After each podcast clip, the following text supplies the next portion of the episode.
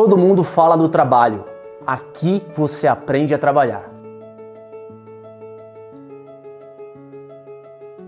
Sou Mário Espesiano, tenho passagem em mais de sete grandes empresas multinacionais como executivo e aqui você vai aprender o que as empresas não te ensinam. Eu sou André Geiger, CEO do Studios Flow e já tive passagens aí pela P&G, pela L'Oréal e também pela Uber. E tô aqui na Escola Trabalho para ajudar você a evoluir seus talentos, a sua carreira e o seu trabalho. Eu sou Diego Baltazar, sou executivo de vendas e eu vou te ensinar a trabalhar aqui na Escola do Trabalho. Aqui você encontra conteúdo fresquinho com especialistas que estão aí em grandes empresas no universo do trabalho para impulsionar a sua carreira. Através do poder da oratória, eu consigo te levar onde nem mesmo um PhD em Harvard te levaria hoje. Se o mercado mudou, por que, que a gente acha que o jeito de entrar no mercado continua o mesmo a partir de todas as mudanças? A gente não pode priorizar a felicidade só quando tiver tempo no futuro. A gente precisa fazer agora. Penso, sinto, logo existo. A gente fala que os robôs estão substituindo os seres humanos, a gente precisa tomar cuidado, porque na verdade a gente, ser humano, está trabalhando igual um robô. Eu sou Vinícius Kitahara, especialista em felicidade corporativa e eu estou na Escola do Trabalho. Eu sou a Carol Garrafa, especialista em People Skills e hoje eu estou na Escola do Trabalho. Eu sou a Carolina Martins, a especialista em RH mais seguida do LinkedIn e eu também estou na Escola do Trabalho. Eu sou a Fran Morato, sou especialista em oratória e comunicação e eu estou na Escola do Trabalho. Eu sou o Fernando Barra e eu também estou na Escola do Trabalho. Tá no ar o Critique Podcast, o que as empresas não mostram. A gente mostra, eu sou Mário Espesiano, vamos que vamos. E mais uma noite espetacular de podcast aqui, sempre trazendo gente relevante desse nosso universo do trabalho para trocar uma ideia sobre o mundo corporativo, as empresas, o que tem por aí. E hoje a gente não fica de fora, não. Cara muito bravo, aceitou nosso convite aqui, abrilhantando a nossa mesa. A gente está trazendo Ian Unjara, ele é advogado, empreendedor social. Ele já passou por um monte de empresa que com certeza você já ouviu falar, como Ambev, a Heineken, Nubank. Ele montou o Instituto Black Office, que a gente vai falar bastante disso aqui também. Ele tem foco em educação, empregabilidade. E ele é conselheiro do Pacto Global da ONU, né? Tem os 17 pactos, a gente vai falar, 17 acordos globais. A gente vai falar disso um pouquinho também aqui e é um fellowship pela Kellogg University. Que, que currículo, hein? Obrigado e pela presença, Ian. Bem-vindo ao Critique. Cara, obrigado. Toda vez que eu estou participando de um podcast, uma entrevista, eu fico um pouco impressionado com a forma que me apresentam, porque é muito doido parar para pensar, né? Da onde eu vim, é. onde eu tô e principalmente para onde eu vou, né? Porque e aí já me apresentando, é, eu sou o Ian, sou carioca, advogado de formação. E é muito louco quando você olha para a minha trajetória, e aí a gente vai passar aqui por diversidade, por inclusão, a gente vai falar sobre SG, a gente vai falar sobre um ponto muito importante, que é a equidade, olhando sobre todas as, perspectivas, a gente vai falar um pouco sobre interseccionalidade. Mas quando eu olho para a minha trajetória, se você parar para pensar, cara, eu sou um. Eu sei, costumo dizer que eu ando com um alvo nas minhas costas, né? Porque eu sou um homem preto. É, hoje, o homem preto é o que mais morre é, pela polícia. Eu nasci no Rio de Janeiro. Nasci no Rio de Janeiro, já morei em vários lugares do, do Rio de Janeiro. E um desses lugares que eu já morei é o Complexo da Maré, especificamente na Vila do Pinheiro. Então, minha mãe, com menos de 30 anos, ela já tinha quatro filhos. E agora você imagina uma mulher preta, é, na década de 90, com quatro filhos, sem condição nenhuma, vivendo em, situa em situação de vulnerabilidade social e não tendo condições de criar seus filhos. Com 12 anos eu começo a trabalhar. Eu era essas crianças que vendia bala no sinal. Então eu vendia bala, jornal, eu vendia refrigerante. É, eu costumo dizer que foi meu primeiro empreendimento. Então a gente vendia realmente muita coisa. Eu e meu, meu irmão mais velho, mas não era simplesmente porque a gente queria, né? Acho que a gente sentiu a necessidade muito cedo de entender a importância de você voltar para casa e poder ajudar. Com 14 anos, a minha mãe fica doente. E foi o um momento em que eu fui morar com a minha avó. A minha avó, ela morava numa parte do Rio de Janeiro, que é na zona sul do Rio de Janeiro, que é na Glória. A gente morava num quarto com banheiro, eu e minha avó. E quando minha mãe melhorou, eu tomei uma decisão muito difícil, muito ruim, inclusive, de voltar, de não voltar a morar é, com a minha mãe. Por quê? Porque com a minha avó, minha avó não era rica, minha avó não era nem classe média, mas minha avó era aposentada. E com a minha avó eu não passava algumas coisas que, por exemplo, eu passava com a minha mãe, é, que, por exemplo, a gente começou a trabalhar com 12 anos e muitas vezes me tinha em casa é simplesmente o que comer, né? E agora você para e pensa, né? Eu, com até 14 anos, eu já tinha morado, sei lá, em quase 20 lugares, é, quatro irmãos comigo, Uhum. uma mãe preta, a gente passando por diversas dificuldades. A minha mãe tinha um negócio, e aí eu já entro no ponto da diversidade, da inclusão. Eu gosto muito de uma frase que a Adriana Barbosa da, Pre- da Feira Preta ela fala, né? Que a Hum. gente nasce especialista em civirologia, né? Que é a arte de se virar. Civirologia. Civirologia, que é a arte de se virar, né? Porque a gente aprende muito cedo. Então hoje, quando a gente pensa que, putz, as 16, as soft skills que são mapeadas Pera, só um segundo, tá? Acho que vocês não estão ouvindo aqui. é? O, o Harry vai ajudar aqui, galera. Só um segundinho aqui. A gente tem um problema técnico de áudio e já estamos resolvendo. Morreu? Vamos trocar aqui, ó. Vamos botar outro aqui, ó. Aqui a gente resolve na. No ao vivo. No ao vivo Quem aqui, ó. é, vivo. quem sabe faz ao vivo aqui, ó. Vai dar? Ajuda aí, Harry. Tira esse aí, qualquer coisa, arranca fora aí, a gente Boa. vai. Aí, boa. tava explicando, né? Que a gente Aham. nasce preparado e especialista sobre para entender e se desenvolver sobre uma coisa que eu acho que é a arte da, de se virar, né? Somos especialistas em civirologia. Então, quando eu vejo, por exemplo, é, executivos, CEOs, é, C-levels é, indo para fora para entender como é que potencializa suas soft skills, cara, quando você vai numa favela, todas as pessoas que moram na favela têm essas soft skills. Talvez não potencializada na maneira que precisa ser executada dentro de uma empresa, porque, meu exemplo, né? Eu não tive pais executivos, não tive mãe executiva. Eu te- tenho essas soft skills de resiliência, de comunicação, de se virar, de pensar rápido, de resolver problema. Só que quando você traz isso para o mundo corporativo, você precisa ter uns certos comportamentos de saber como você potencializa. Isso a gente aprende muito cedo. E quando eu tinha 14 anos, eu já sabia. E quando eu fiz 14 anos, eu lembro que eu saí pelas ruas do Rio de Janeiro, é, batendo nas portas das escolas particulares. Porque eu não sei o que, que eu tinha na cabeça, mas eu sabia que de alguma forma eu precisava mudar a minha história de vida. Eu sabia. Se você me perguntar, Ian, mas como você fez isso? Eu não sei. Por que você queria? Eu não sei. Eu só, eu só sabia que eu precisava sair daquela situação. E agora você volto a falar, né? Eu era um menino pobre, preto, retinto, com 14 anos. Você imagina batendo na porta de um colégio particular num PH da vida, num. Cara, primeiro que achavam que eu ia roubar. E segundo, que a probabilidade de me darem uma bolsa era muito pequena. Então, assim, eu tive que ir um, ir um dois, três, vinte. Como que você teve essa sacada de ir nos colégios, assim, de. de... Você, você falou assim, pô, preciso sair dessa. Preciso sair dessa, porque, assim, quando eu me mudei pra, pra Zona Sul do Rio de Janeiro, morava na Glória, como eu falei, numa kitnet, Aham. é, a partir do momento eu acredito muito numa coisa chamada darwinismo social, né? O meio modifica o homem. A partir do momento que eu saí do, do- dos ambientes que eu vivia, eu fui para um outro ambiente. Então eu conheci outras pessoas. E eu lembro que eu comecei, eu comecei a jogar bola, acabei indo jogar bola uma vez no Fluminense e fiz amigos no Fluminense, no clube do Fluminense no Rio de Janeiro. E esses meus amigos, eles tinham uma forma de vida diferente da minha. Então eu reparei que eles estudavam em colégio particular. Eu reparei que eles eh, tinham coisas que eu não tinha. E eu falei, cara, eu preciso ter isso. Então eu meio que falei, putz, se eles estão aqui, eu também consigo estar. Mas como é que eu vou estar se eu não tenho dinheiro? Então eu comecei eu por mim mesmo, até para poder me incluir dentro daquele ambiente, estar dentro daquele ambiente.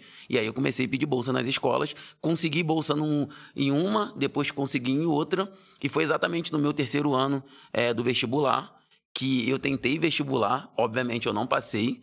Eu tentei a segunda vez e na segunda vez eu acabei passando. Não só eh, passei para PUC, passei para UFRJ, passei para UF, eh, passei para várias universidades e uma dessas universidades que eu acabei passando eh, foi a, Universi- a Universidade do Estado do Rio de Janeiro. Enfim, que eu me formei, acabei fazendo direito em uma das melhores faculdade de direito, fiz direito e foi exatamente nesse momento, nessa faculdade especificamente, que eu acho que eu acabei me formando enquanto ser humano, porque não sei se vocês sabem, mas a UERJ foi a primeira é, universidade no Brasil a instaurar o, a política de cotas.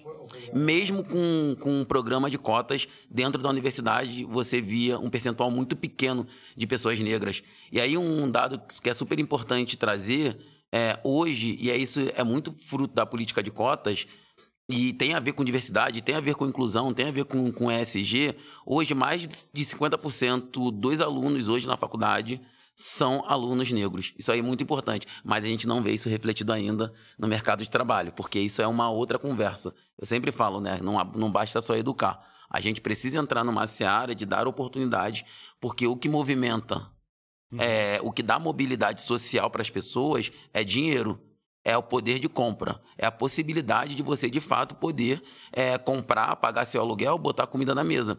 E naquele contexto ali que eu estava na UERJ, eu comecei a olhar para um lado e falei, putz, essa, essa faculdade tem cota, mas não tem preto. Essa faculdade tem cota, ou outros cursos tinham cota, mas, cara, tinham poucos LGBTQIA+, tinham poucos mulheres. E aí eu comecei a me envolver, comecei a entender um pouco dentro daquele contexto, e era um contexto que eu fazia tudo ao mesmo tempo. Por quê? Hum. Rebobino. Eu, morar, eu fui morar sozinho nessa época, só que eu não tinha um dinheiro para morar sozinho. Então eu estagiava de manhã, É, fazia. mas, desculpa, mas só, só para entender duas coisas. O porquê morar sozinho e por que direito? Por que morar sozinho? Porque eu morava numa, numa kitnet, eu e minha avó. E minha avó precisava da, da, da privacidade dela. E naquele contexto, um amigo meu tinha acabado de morar sozinho. Eu falei, cara, vou dividir apartamento com ele. Uma republicazinha, né? É, foi, foi quase isso. Foi Aham. quase isso. E direito, porque na época é, eu estudava bastante e todo mundo falava pra mim, cara, faz concurso que você tá com a vida resolvida. Não foi simplesmente porque eu, ah, eu tenho vocação para ser direito, para ser advogado, embora eu acho que eu tinha vocação para ser advogado, mas não foi simplesmente por conta disso. Foi simplesmente para eu garantir um mínimo de estabilidade na minha vida.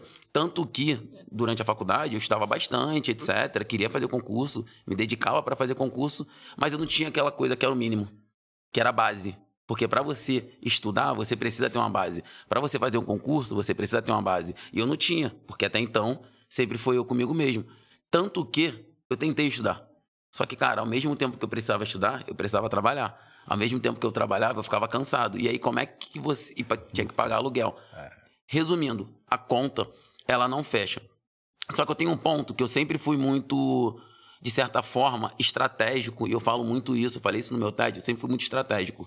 Então, como é que eu conseguia unir as pontas para garantir que eu iria conseguir dar avançar, porque tinha tudo, tudo jogava contra. Então, assim, eu trabalhava, juntava um dinheiro, investia em mim e ao mesmo tempo continuava estudando. Você pode perguntar, Ian, por que, que hoje você está no mundo corporativo e eu vou chegar aí? Porque uma coisa que aconteceu, e eu vou plugar de novo no ponto da importância da gente pensar a diversidade, da importância da gente pensar a inclusão e da importância da gente pensar oportunidade, porque eu estava para me formar e eu lembro que eu fui participar de um processo seletivo para um dos maiores escritórios de societário desse Brasil. Um dos maiores escritórios de societário desse Brasil. Eu chego na final, simplesmente. E como é que funciona quando você vai participar de um processo seletivo é, num escritório? Você passa nas etapas. Eu comecei a reparar que o modus operandi era igual, porque antigamente não, não tinha até, sei lá, 10 anos atrás, 5 anos atrás, não tinha Google Meets, não tinha Zoom. Uhum. Então você fazia as entrevistas no primeiro momento por telefone e às vezes uma provinha, uma petição. E Aham. quando chegava na final, normalmente eu não passava. Ah. Só que, só que, essa foi muito escancarado, porque eu cheguei na final, eu era eu e uma menina branca, e simplesmente ela começou a chorar copiosamente, e ela não respondeu nada. E eu, deitando ali, respondi tudo, falei, cara, essa vaga é minha. Quando terminou o processo seletivo, eu saí pleno, falei, cara, é minha, passei, é agora, é. passei.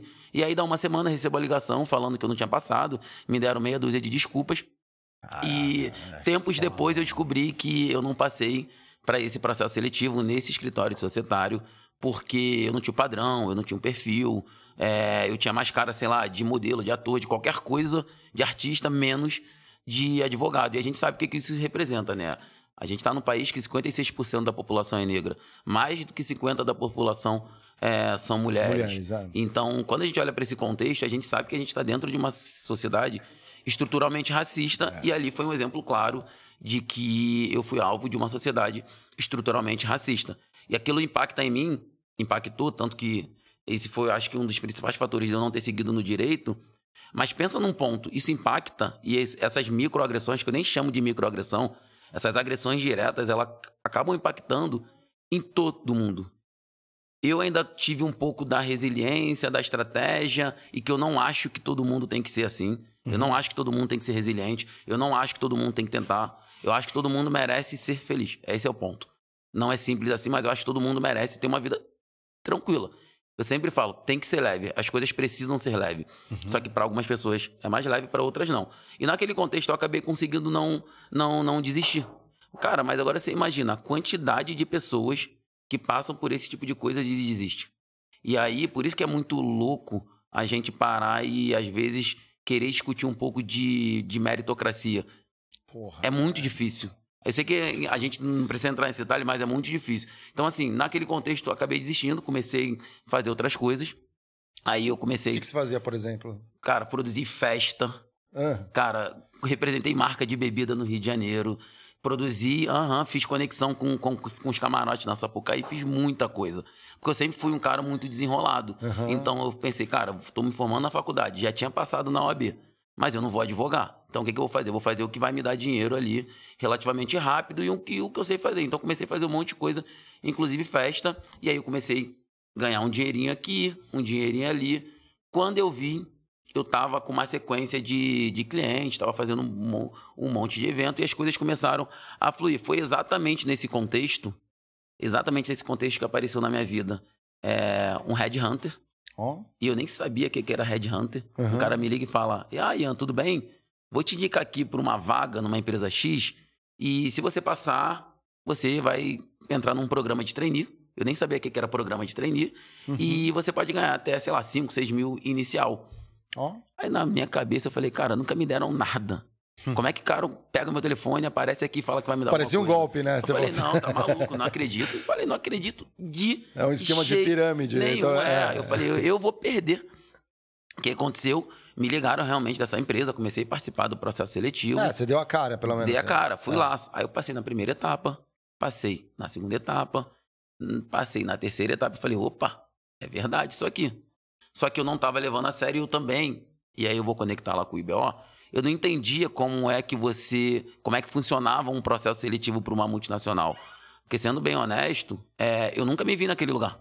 Eu nunca achei que eu poderia sentar dentro de uma multinacional e sentar numa cadeira e falar, putz, aqui eu vou estar, vou fazer carreira aqui tinha desistido do direito, mas eu pensava em fazer qualquer coisa, menos estar dentro de uma multinacional. Por isso que é muito importante a gente pensar sobre o ponto da representatividade. Porque importa, como Viola Davis fala, né?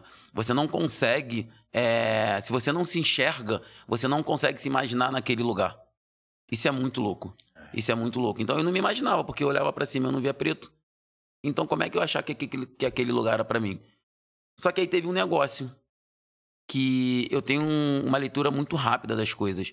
Quando eu cheguei naquele painel, eu lembro até hoje, eu olhei para aquelas pessoas que estavam ali, para a média daquelas pessoas que estavam ali, e eu percebi que aquelas pessoas não eram tão melhores que eu. Óbvio, a maioria eram pessoas brancas, mas elas não eram tão melhores que eu a, no ponto de vista de, putz, de sair na minha frente do ponto de vista de intele, intelectualidade, Habilidade, de habilidade, é é, isso. Que aí eu volto lá, eu percebi que Porque eu você tinha faz aquelas dinâmicas, entra em grupo, tinha, é trainee, né? Trainee, nunca- isso. é. E aí eu percebi, só que óbvio, eu não passei porque eu não fui preparado, não passei para esse, e aí eu comecei a mapear outras oportunidades e outras empresas é, que eventualmente eu pudesse participar de programas parecidos. Legal. Foi aí que eu cheguei, aí cara, aí eu ca- acabei passando para ser trainee na Ambev, fui o primeiro trainee negro Que ano era isso? da Ambev, 2016 para 17. Legal. Fui o primeiro trainee negro da Ambev. Caramba, Eram primeiro trainee. 85 mil pessoas, passaram 14 e eu fui o único trainee negro da Ambev. E aí a minha trajetória no mundo corporativo, ela começa. E, inclusive, não só, né? Pensando em... é, desde o momento que eu virei liderança, tive um time muito grande na Ambev. E aí, Você cara, entrou em que área lá? Eles voltaram no Entrei- jurídico. Não, não, na verdade eu, eu tava fugindo do, do, do jurídico. E eu acho que essa minha coisa meio falante, eles acabaram entendendo que eu era pipeline de, de vendas. Ah. Então, e que eu achei maravilhoso, porque Legal. se hoje eu consigo pensar um 360 de um negócio, é o que eu acabei aprendendo lá na Ambev. E eu entrei com pipe de vendas, fiz, fiz job rotation, pass- passei por alguns estados, depois eu fui alocado no Rio de Janeiro, depois eu fui alocado no interior de São Paulo, lá quando eu assumi uma, uma, uma regional. E foi também dentro desse contexto de Ambev que eu comecei a me envolver com o tema de diversidade e inclusão. Porque naquele contexto falava-se muito de LGBTQIA+, falava-se muito eh, de gênero, e eu acabei fazendo a provocação do porquê que a gente não fala, talvez, do maior problema que a gente tem no Brasil, na minha concepção, que é o racismo estrutural, né? Como eu falei, 56% da população é negra e quando a gente vê, a gente não tem nem 5% das oportunidades quando a gente fala de cargo de liderança. por exemplo. Então, assim, eu comecei a fazer a provocação e a gente começou a dar uma chacoalhada sobre esse tema. Depois eu saí de lá, passei pela Heineken, é, passei pelo Nubank. E em 2020. Tu gostava de uma cervejinha ali, de como Gostava, negócio. Gosto. E em 2020, olhando para esse contexto, um pouco da forma como eu estava evoluindo e dando alguns steps enquanto carreira, eu pensei, cara, é, a minha jornada ela não foi fácil. É. Pode parecer, mas não foi fácil. Minha jornada não foi fácil. Eu sempre tive uma preocupação de entender como é que a gente consegue, de alguma forma, e eu bati muito nessa tecla, eu percebi muito como isso é feito ano passado nos Estados Unidos, quando eu estava lá na Kellogg. E eu nem sabia que. que, que Kellogg é, a, a instituição Isso. de ensino, não a. Isso, Kellogg é uma das maiores escolas de negócio é, do mundo, fica situado no, em Chicago, nos Estados Unidos. Passei quatro meses lá Tem que falar fazendo. que senão a galera confunde a Kellogg's do sucrilho, não é? Ah, não, não, né? É, Não é sucrilho, não. Passei lá fazendo um executivo leadership program, um, um curso para executivo. Legal. É, e lá nos Estados Unidos eles têm muita cultura do give back, né? Como é que você consegue construir, mas como é que você consegue devolver para a comunidade, para a sociedade, algo para você não só fomentar você, mas você fomentar os outros. Os americanos têm muito isso. E naquela, naquele contexto, eu não, eu não sabia nem sobre cultura de give back, nem sobre cultura de nada. Mas eu sabia que, assim como quando eu tinha 14 anos, que eu coloquei na minha cabeça que de alguma forma eu precisava mudar a minha vida, eu tinha uma necessidade de falar, cara, eu preciso compartilhar com outras pessoas negras um pouco dessa minha experiência. E por que, que eu tô falando isso? Porque eu lembro quando eu é, comecei meu treininho lá na Ambev, o que me deixou mais intrigado foi que daquelas 14 pessoas que estavam entrando, todos com pais executivos, com mães executivas, mas quando eu entrei naquele contexto, entendendo onde é que eu estava, eu falei, cara, minha vida tá feita. Juro por Deus, minha vida tá feita. Eu falei, agora, na, na minha cabeça, agora todo mundo é igual. Lê do engano, porra nenhuma. Por quê? Porque, cara. o- Viés inconsciente dos não, eu líderes. não Não, tô nem falando sobre viés consciente, não. Eu tô falando sobre a diferença entre quem vira CEO e quem vai continuar ali na base da pirâmide. Por quê? Ah. Porque aquela galera que entrou comigo, além de ter pais executivos, ter estudado nas melhores escolas e do mundo, cara, eles entraram com coach, eles entraram com mentor, eles entraram com um monte de coisa. Eu entrei só com o corpo. Peraí, treinei já entrando. Eu fui treinar na Suzano. É. Ou não tinha coach, não tinha mentor, não. Mas assim, que, mas esse era do. no- além do programa. Além isso do é programa. externo que você tá falando. Os pais pagavam. Ah. É, alguns deles tinham. Porra, isso dá uma puta diferença. Lógico, e aí eu entendi a diferença entre o coelho e a tartaruga, né? Eu era tartaruga, eles eram coelho. É isso. E aí, qual... Mas você não conseguia ter, talvez, mentores dentro da empresa? Então, mas você concorda comigo que era a minha primeira experiência? Eu não tava entendendo Ah, nem o que, não- que tava Sim, acontecendo. a gente, porra, quando eu fui treinar, eu comia mato, cara. É, então, eu não, não, e eu não tinha, tipo, alguém pra falar, ah, procura o, o aquele diretor lá mais experiente, pede pra ele ser seu mentor.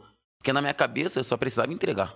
Sim. Só que existem certos comportamentos corporativos quando você está dentro de, uma, de, um, de um mundo corporativo que você precisa entender. E nem esse entendimento que não é só sobre o quanto você entrega, é quanto você se relaciona, é quanto você se comunica, é quanto você se vende, é quanto você deixa claro ali para todo mundo o que você está fazendo em ponto de vista de resultado, mas também o quanto você vai construindo a sua rede de relacionamento com seus stakeholders. Então, assim, essa malícia, essa malandragem que eu tinha de vida da rua, da favela, cara, quando você vai para o mundo corporativo é outra coisa. E se você não tem essa sacada, e se você não tem uma, uma mão mágica por trás, um mentor, um pai, para te dar o caminho, você sai. Por quê? Porque o sistema te espelhe. Entendeu? Porque, primeiro, que você não é igual.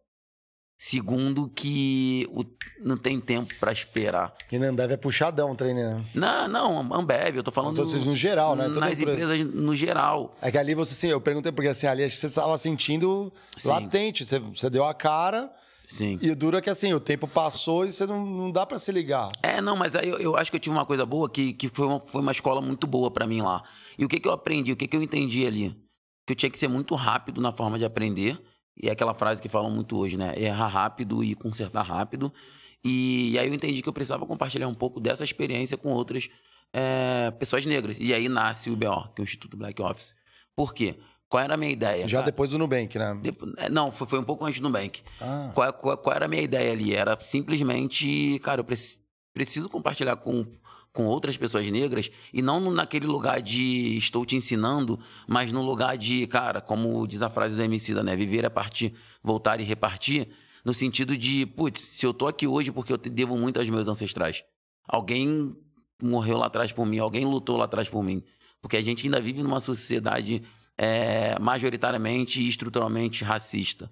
Então, como é que eu faço um pouco do, do que eu venho aprendendo, do que eu venho adquirindo enquanto conhecimento, experiência, para compartilhar com outras pessoas? Daí nasce o IBO, o IBO é um instituto que a gente tem foco em educação e empregabilidade é, para pessoas negras e a gente acabou desenvolvendo e hoje é, a gente já formou mais de 400 alunos. E aí nessa jornada eu comecei a fazer um monte de coisa, é, sentei numa cadeira de diretor na Iodiversidade. Legal. É, fui lá para para os Estados Unidos, virei conselheiro do Pacto Global da ONU, quando, principalmente quando a gente foca ali é, nas 17, né, olhando para as 17. É, Qual que você pega mais? A da 16, ONU. talvez? Ali? Não, a gente foca muito na 10, Ah. que é redução das desigualdades sociais, né? Ah, legal. É, foca muito na 10, também tem a erradicação da pobreza. Tudo isso acaba tendo um, um- uma visão, uma passagem muito cross, né? Porque quando a gente fala de raça no Brasil, não tem como a gente não associar ou automaticamente as pessoas associam a pessoa negra à pobreza.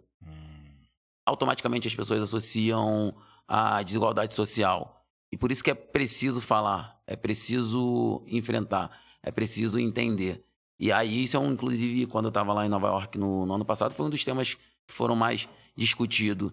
Aí foi logo depois dessa minha participação lá na, na, no Pacto Global em Nova York que eu fui convidado a ser uma das pessoas que faz parte do, do Conselho do Pacto Global da ONU, principalmente com foco é, no tema de diversidade, com foco em raça. E a gente tem uma frente que a gente chama que é raça prioridade, é, e aí a gente discute é, a gente discute ações, atividades para a gente poder evoluir nessa pauta. E aqui é importante conectar é, que por que, que falar sobre diversidade é importante, né? Por que, que olhar para a diversidade é importante? Porque, primeiro, volto a falar, a gente está num país majoritariamente negro, majoritariamente feminino, a gente está no país que mais mata pessoas trans no mundo, inclusive dia 31 agora, é o dia é, contra a transfobia. Transfobia. É, a gente está num país em que mais mulheres são um país que mais tem feminicídio no mundo. E a gente tem tá num país em que embora essas minorias que na verdade não são minorias são pessoas minorizadas elas sejam maioria quando a gente olha para a renda quando a gente olha para as grandes corporações quando a gente olha para as grandes oportunidades essas pessoas não estão representadas nesse lugar. E aí por que que a gente por que que é importante pensar? Porque primeiro tem um ponto da gente, de fato, ter dentro dos negócios o reflexo, de fato, de uma sociedade. Ah, é tão simples? Não. É muito difícil. Mas tem um outro ponto. Eu acho que a gente está indo para o contexto de mundo, e é muito importante trazer isso, que tem coisas que não são mais aceitáveis. Tem brincadeiras, tem coisas que não, não são mais aceitáveis. E quando a gente olha, por exemplo, para um contexto que a gente está num, num, numa virada geracional. É. A gente está numa virada geracional. Cara, até 2025, se é um dado, é 75% da força ativa e econômica vai ser composta pela geração Z e os milenais. E essas gerações, e aí especificamente a geração Z, é uma geração que está muito preocupada com o meio ambiente, está muito preocupada com o social, está muito preocupada se vai trabalhar numa empresa que de fato vai corresponder os anseios dessa geração. Quando eu falo corresponder os anseios dessa geração, eu estou falando que é- vai para além de entregar a, a grana, sabe? Vai para além da remuneração. Óbvio, o dinheiro vai continuar sendo importante, que a gente vive numa sociedade estruturalmente capitalista. Sim. Mas como é que a gente ganha dinheiro e consegue entender qual é o papel e a responsabilidade social de uma empresa para que a gente consiga construir? E aí eu vou um pouco mais além, conectando nas agendas de ESG. Quando você pensa em responsabilidade social corporativa, para quem não sabe o que é ESG, ESG em inglês é Environment, Social e Governance, que é meio ambiente, o social e governança. Governança é transparência, ética. É, quando você olha para o pilar, para o S, e aí a gente coloca ali um pouco de responsabilidade social corporativa, tem que entender que isso também é negócio, né? Tem que entender que é negócio. Porque quando você entende que você está construindo eu abastecer isso aí. ah, obrigado. É. Quando você entende que você está construindo para a sociedade, a sociedade que está cada vez mais letrada, porque hoje tem isso aqui, né, que é o celular. Hoje você com acesso a, a essa tecnologia aqui, você escolhe o que, que você vai comprar, se você vai consumir, se você entende se uma marca foi machista, você entende se uma marca foi racista. E na cultura, que no momento que a gente está na cultura de cancelamento, você perde dinheiro no estalar de dedo. Sim. Então, assim, eu sempre falo que as marcas elas têm que escolher ou deixar de ser racistas e entenderem que elas podem ser capitalistas. Elas podem parar de ser machistas e entenderem que elas podem ser capitalistas, porque no final do dia é pelo interesse genuíno, mas também é pela longevidade dos negócios a gente está no momento em que a maioria das empresas estão fazendo layoff, né? É. Mas ao mesmo tempo a gente está no momento que muita gente está se demitindo. Olha que loucura, essa conta não fecha. Sim. É essa conta verdade. não fecha. Por quê? Quem são essas pessoas que estão se demitindo? São pessoas que não estão encontrando um norte, um propósito dentro dessas organizações.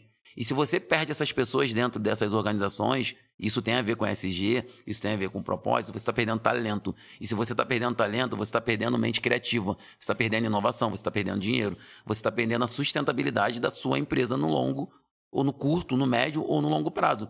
Por isso que é importante você pensar é, uma responsabilidade. É por isso que é importante você pensar a diversidade, por isso que é importante você pensar quais são os impactos das ações do ponto de vista de empresa, porque o impacto não é mais aquele impacto pequenininho que até pouco tempo atrás tinham três, quatro empresas que monopolizavam o mercado.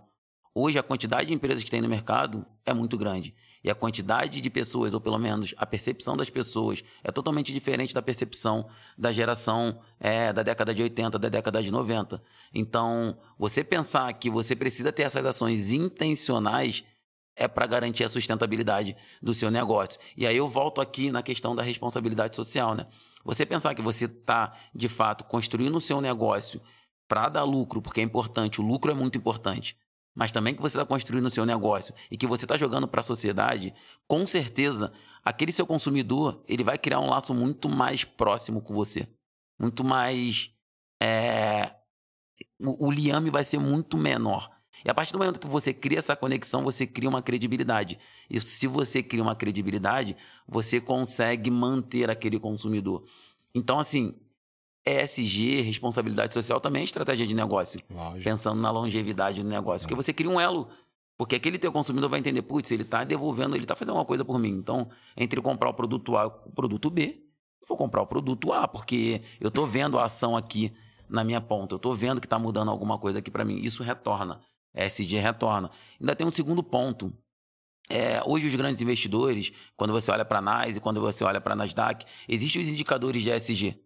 Existe. E esses indicadores de ESG, eles precisam ser cumpridos não porque o, o Ian quer, porque existe pressão dos investidores que estão cada vez mais pressionando as grandes empresas, principalmente aquelas que têm capital aberto, a pensarem qual é o tamanho do retorno que elas vão dar para a sociedade. O que, que elas vão fazer para o meio ambiente?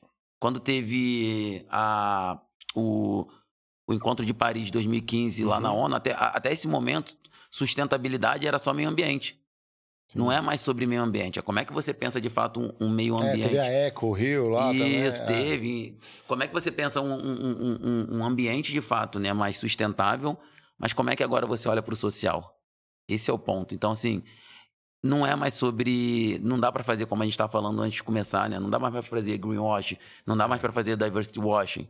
Não dá. As pessoas e as ações, elas precisam ser intencionais. E existe um papel muito grande, e, aí eu volto a falar, né? Que é a responsabilidade social corporativa, que é a responsabilidade, responsabilidade social das empresas, e entender o impacto dela nesse negócio. Vamos fazer um parênteses pra galera também. A gente fala de greenwashing. Greenwashing, galera, é assim, a, é maquiar as ações, fingir que tá fazendo o negócio certo meramente, às vezes, pro acionista ou consumidor, como bem trouxe o Ian aqui na, na conversa, né? Para fingir que a empresa está caminhando numa direção seja alinhada com pacto ou práticas de mercado, mas no fundo não é bem assim. É até a metade. O que, que você encontra, por exemplo? me- Meio ambiente, acho que a galera já sabe, né? Fala que crédito de carbono, né? Tem umas coisas que eu sou duro crítico, por exemplo, pega uma área da Amazônia que já existe há um tempão, agora eu protejo essa área, então eu posso poluir do outro lado aqui, lá na Alemanha, por exemplo. Sim. Cara, pô, aquela área sempre teve, você tem que plantar, usar, proteger uma área que foi desmatada, alguma coisa assim. Mas e social? O que, que você vê bastante? Cara, eu vejo, quando a gente olha para o social, eu acho que a gente tem um caminho muito grande a percorrer, né? É, principalmente para as empresas que são globais e têm matriz nos Estados Unidos, porque o que a gente entende com, quando você tem uma matriz global, o, o, o direcionamento vem do global. Só que a gente vive num país que tem dimensões continentais e um país muito específico, que tem vicissitudes e características muito Sim. brasileiras. Cara, nenhum Brasil é tão, nenhum país é tão miscigenado quanto o Brasil. Nenhum país, nenhum, nenhum país tem as características que o Brasil tem. Então a gente precisa pensar em políticas sociais e talvez e talvez não, o Brasil está entre os países mais desiguais do mundo. É. Só para vocês entenderem a título de número, por isso que é importante a gente pensar é, esse lado social. É, hoje é, tem basicamente quase 18 milhões de pessoas que moram em favela. Se favela fosse um estado, seria o terceiro maior estado brasileiro. É. Se favela fosse é, um, um, um, em poder econômico, seria quase o sexto em termos de poder econômico. Favela movimenta 200 bilhões de reais é, por mês. Então, assim, é muita oportunidade. Mas, como é que você olha, como é que as empresas olham, como é que o poder público olha para esses lugares, não como um espaço de, de pessoas é, que de pessoas largadas, de pessoas pobres e pretos, aquele lugar que é, historicamente é marginalizado. É, Como é que a gente entende que esses lugares são locais que têm muita potência, entendeu? Que tem muita oportunidade, inclusive de negócio. É o Oceano Azul. É de verdade. Então, assim, como é que você entende que aquele lugar, que eu acho que é para onde as empresas vão caminhar agora, que é um lugar de muita oportunidade, que é um lugar de muita inovação? Você falou tudo. É, a gente teve um papo aqui com o Preto Zezé, a gente Sim. falou muito disso, de inovação. Quanta coisa surge, quantos negócios, até por conta da dificuldade. E depois você vai ver, são totalmente replicáveis para tudo. Sai, sai, dali. Né? Falta. Tem a questão da ausência do Estado, né? ou a presença da forma errada do, do, do Estado, às vezes. Não, tem, tem, tem total ausência do Estado. É, eu acho que e principalmente quando a gente olha, eu vou falar Rio-São Paulo. Uhum. De fato, o Estado não, não entra e, nesse contexto que a gente está, em que as desigualdades sociais ela, elas estão aumentando, é nesse momento que a violência cresce, porque tem desemprego e se você não tem emprego, obviamente a violência Sim, aumenta ela cresce, a criminalidade. Aumenta a criminalidade. É. É, mas eu acho que assim, tem formas e jeitos da gente olhar, de tratar e de tentar de alguma forma, é, não criar um distanciamento dessa pessoa que mora dentro de uma comunidade ou dentro de uma favela de uma pessoa que às vezes mora no asfalto. Que eu acho que passa por várias vertentes, inclusive uma dessas vertentes é, é, a vertente, é a vertente do respeito, né? E também não tem como a gente esquecer que quem mora numa favela, não, as pessoas que moram e que estão dentro desses lugares, é, são pessoas incrivelmente inteligentes, bizarramente inteligentes. Porque assim, pensa comigo, como é que uma mãe de família que tem quatro filhos, que tem uma renda de mil reais por mês, ela consegue sustentar seus quatro filhos e ainda no final, tomando, no final de semana tomar uma cerveja. Hum, possível. Você quer falar que essa mulher ela não tem gestão financeira?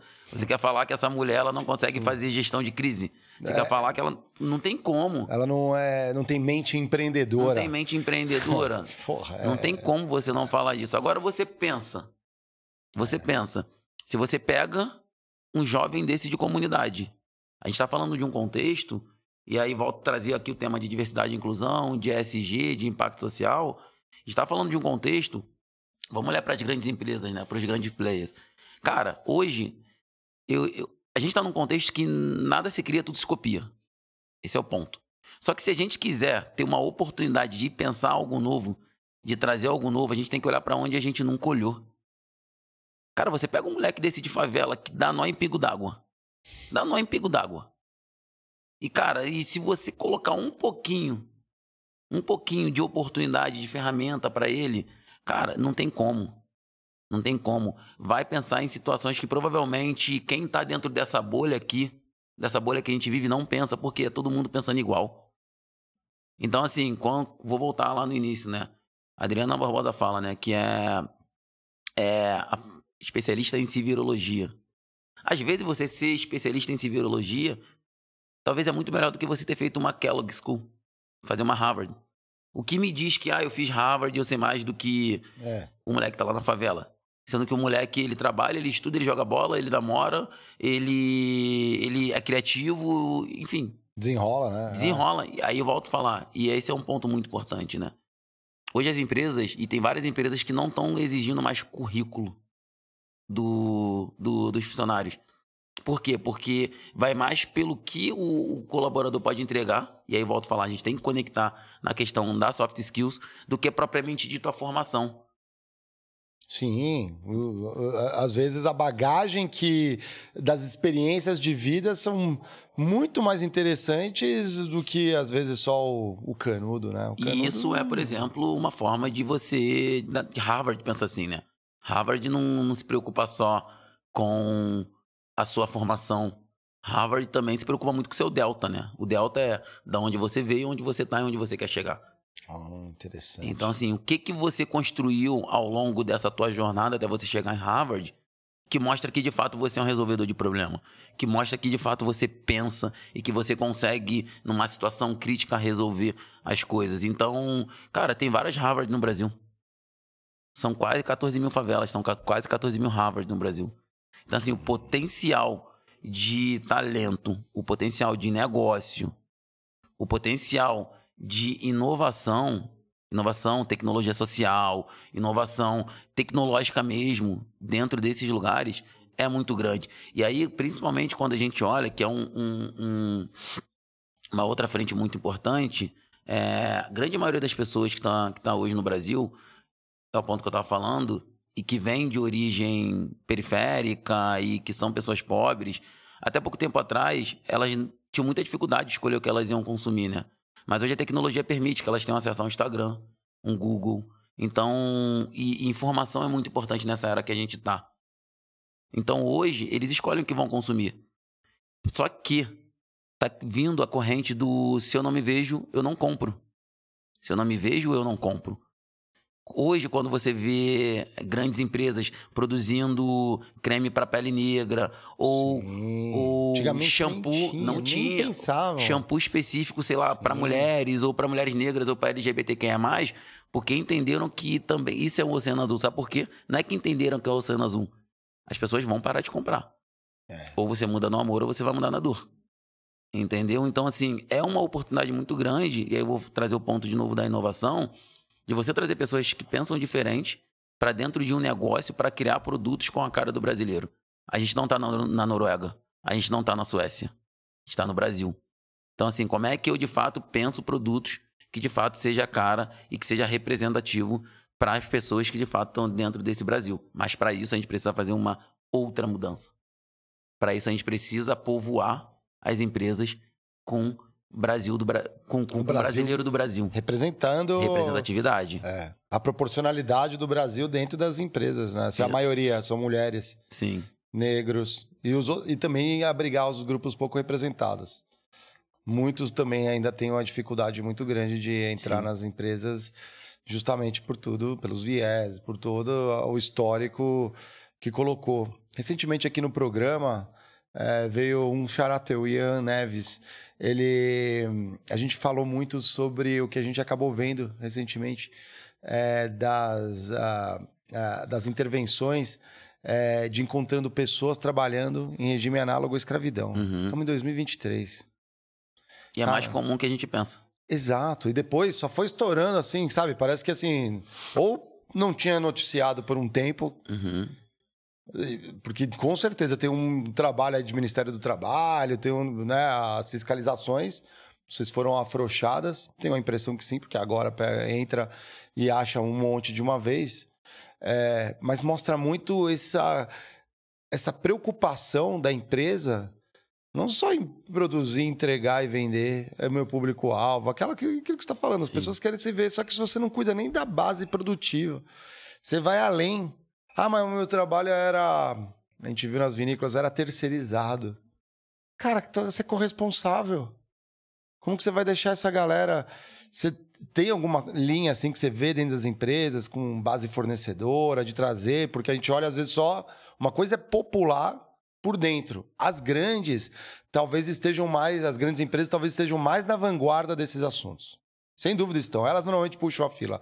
Mas quando a gente olha o Brasilzão, maioria é empresa familiar, Uhum. né? De geração, pai passa para filhos, é, e que não desenvolve essa cultura, porque diferente das grandes, que já foi entrando gente contra a cabeça e fazendo as revoluções internas, essas são justamente familiares. O que eu aprendi com meu pai, com a minha mãe, eu vou passando e vai indo. e- É e o famoso muda. time que tá ganhando não se mexe, né? É. o time que tá ganhando não se mexe. Mas esse é o ponto que você trouxe, é muito importante, né? Porque eu acredito que é muito importante a gente entender como é que a gente cria as oportunidades, como é que a gente desenvolve as pessoas do ponto de vista de educação. É, mas também é muito importante que a gente entenda como é que a gente vai dar oportunidade e emprego. Muito importante a gente falar de empregabilidade. Extremamente importante. E quando eu falo de empregabilidade, eu não estou falando só criar programas é, com foco em pessoas de grupo subrepresentado ou criar programas sociais de educação. Estou falando também como é que a gente olha para uma cadeia de fornecedores, entende que existe. E aí então, isso também tem a ver com inovação. Entende que existe fornecedores, às vezes, um preço muito mais barato Ó. e que vai entregar talvez uma qualidade muito maior do que aquele teu fornecedorzão gigante tradicional. Só que, cara, como é que esse fornecedor vai passar por um processo de qualificação que ele não sabe nem o que é um processo de qualificação? Não tem a. Entendi. Como é que esse fornecedor vai conseguir aplicar para uma para um para virar fornecedor, ficar na base de uma empresa, se ele não sabe nem onde procurar?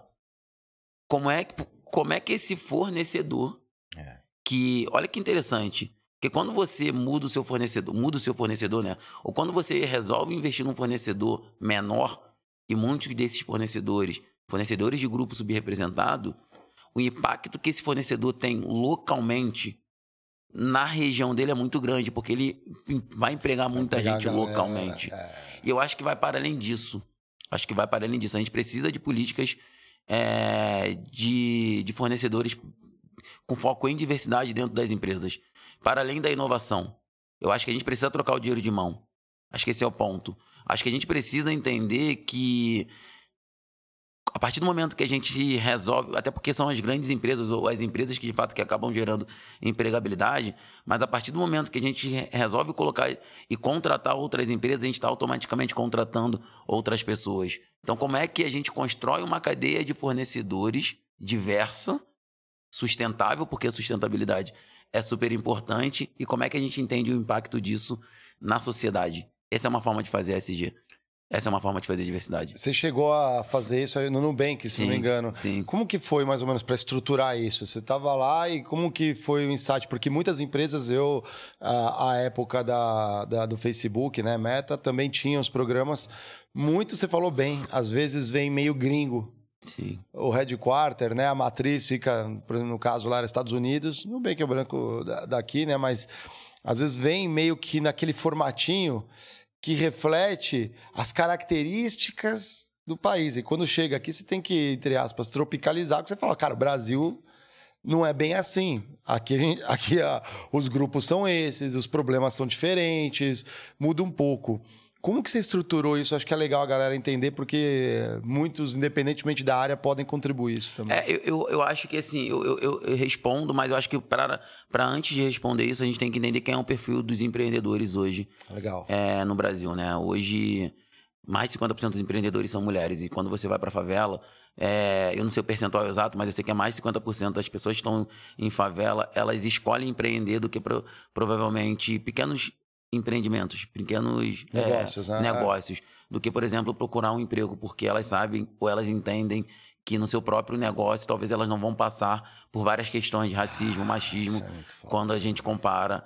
É, e fora que a gente não pode deixar de lembrar que as oportunidades não são iguais. E quando você não tem oportunidade, você precisa se virar, né? Volto a falar que é a, a arte da civirologia. Você precisa é, se resolver. Então você acaba indo para o empreendimento.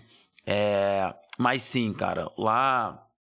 Como é que você pensa, né? Na estruturação e como é que a gente estruturou lá, né? É, a gente pensou é, como é que a gente poderia construir no seguinte sentido: é, pensar em, em- em estratégias para a gente garantir a sustentabilidade do negócio, porque sim, é, precisa ter os grandes fornecedores para garantir a base, mas como é que a gente ia de forma mitigada e devagar trazendo fornecedores de grupo subrepresentado é, para nossa para nossa base, para nossa cadeia, né?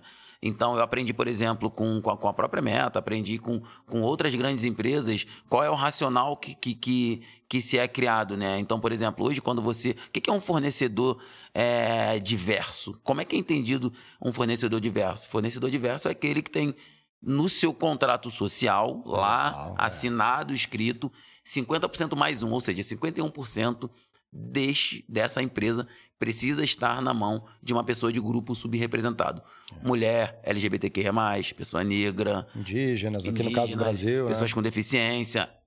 É, é, é, é, essa é a configuração do que se entende por uma empresa é, é diversa. Esse conceito está sendo maturado, mas é assim que pensa nos Estados Unidos, por exemplo, e ele é um conceito relativamente novo é, aqui no Brasil. Para além disso, não basta você simplesmente, ah, eu quero contratar um fornecedor ah, diverso, porque não é tão simples assim. Então, como é que a gente ensina o caminho das pedras, né? É o que eu estava falando agora para você.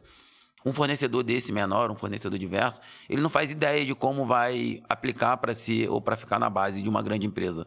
Ele não faz ideia de quais são os documentos que ele precisa ter para passar num processo de qualificação. Ele não faz ideia de como responder. Então, como é que desenvolve? Existem vários programas hoje de grandes empresas é, para esses fornecedores, mas como é que você desenvolve esses fornecedores? Como é que você ensina quais são esses caminhos, né? Qual é o caminho é, das pedras e como é que depois que você consegue atrair, que volto a falar, não é tão simples, existem várias certificadoras é, que ajudam nesse processo, que ajudam a mapear, que ajudam a pensar e ajudam a achar esses fornecedores. Mas, para além disso, quais são as ações que você precisa fazer para você garantir que você vai intencionalmente contratar esses fornecedores? Então, é, a gente construiu um plano de três anos, é, pra, e esse plano de três anos passava basicamente por educar. Então, no primeiro momento, a gente educava os fornecedores, tinha algumas ações, uns workshops, uns encontros.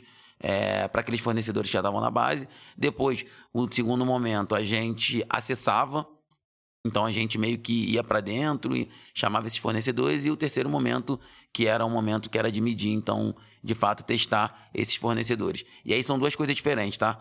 Porque os fornecedores que já existem nas grandes empresas, eles precisam se desenvolver também do ponto de vista de diversidade e inclusão, contratar pessoas diversas, porque se... Não adianta nada, você contrata ele, só contrata branco, Exato. né? Tudo, é. E existe também um papel da própria empresa de criar uma base de fornecedores diversos para trazer esses fornecedores diversos para o jogo. E aí também tem várias é, formas de você fazer isso. Separar um spend, um valor, um, um, uma parte daquela grana que você contrata o fornecedor, para falar, putz, a partir de agora, pelo menos 10% dessa minha grana, eu vou é. contratar fornecedores acho, diversos. Acho que agora no, na meta deve estar em torno de 2 bilhões globalmente para investir em fornecedores diversos. Tem que, de dólares, né, no caso, né? E, e é importante esse tipo de ação, porque se não tem esse tipo de ação de forma intencional, eu gosto muito de trazer o ponto da intencionalidade, não vai mudar. Não vai mudar. E se você parar para analisar, a maioria das ações, é, a maioria dos grupos de afinidade dentro das empresas, a maioria das iniciativas, até externas, de pessoas que têm instituições, elas são puxadas e lideradas por pessoas é, não dentro das empresas, mas a maioria dessas frentes são puxadas por pessoas que, que, que sentem a dor, né? Porque existe todo um processo de convencimento, Nossa. um processo de letramento, um processo que eu até tenho algumas críticas em relação a isso. Ah, que precisa pode, ser... Aqui é o lugar para criticar, não, manda é, ver. Não, é. que, que, precisa ser desenvolvido, né? A gente estava falando antes da gente começar aqui o podcast sobre o, o lugar de fala, né? É. Cara, existe sim um lugar de fala da pessoa branca, existe sim um lugar de fala do homem branco hétero cis. Existe, porque quem criou o machismo, quem criou o racismo não foi a pessoa preta. Exato. É, meus é. ancestrais estavam lá na África não escolheram, ah, eu vou nadando até é. o Brasil, porque eu quero morar no Brasil, Exato. entendeu? Então existe toda uma responsabilidade é, que o criador desse problema ele não pode se isentar. É. Entendeu? Por isso que quando eu falo de uma política de, de fornecedores mais diversa, por isso que quando a gente olha que para as empresas que estão de fato é, fazendo trabalho intencional de diversidade e inclusão e que é muito importante, é muito importante que seja feito, que não pare. É, e por isso, quando eu falo que existem hoje várias consultorias no mercado, por exemplo, que ajudam, que são suporte, é para a gente conseguir, de fato, diminuir esse abismo social, esse abismo econômico que existe entre uma pessoa e outra. E esse abismo social, esse abismo econômico mata pessoas todos os dias. São pessoas trans morrendo todos os dias. Sim. São mulheres sofrendo por feminicídio. São pessoas negras que é, eu não posso, eu tenho medo de andar na rua, sabe? Porque eu tenho medo do teu medo. Olha que loucura. Nossa. Eu tenho medo do teu medo. Eu tenho medo de como você vai reagir se você olhar pra mim. É? Cara, Então, assim, como é que, como é que a gente consegue as mulheres são assediadas. o tempo todo, Porra, o é. tempo todo. Mas como é que a gente consegue entender qual é o papel e qual é a responsabilidade? E agora eu tô falando assim individual mesmo da pessoa, e aí eu tô falando especificamente do homem branco hétero cis mesmo, para ajudar na evolução e na resolução desses problemas, que é de fato quem foi o, criador disso, sabe? Não dá pra falar, ah, mas não é o problema, eu sim, o problema é seu.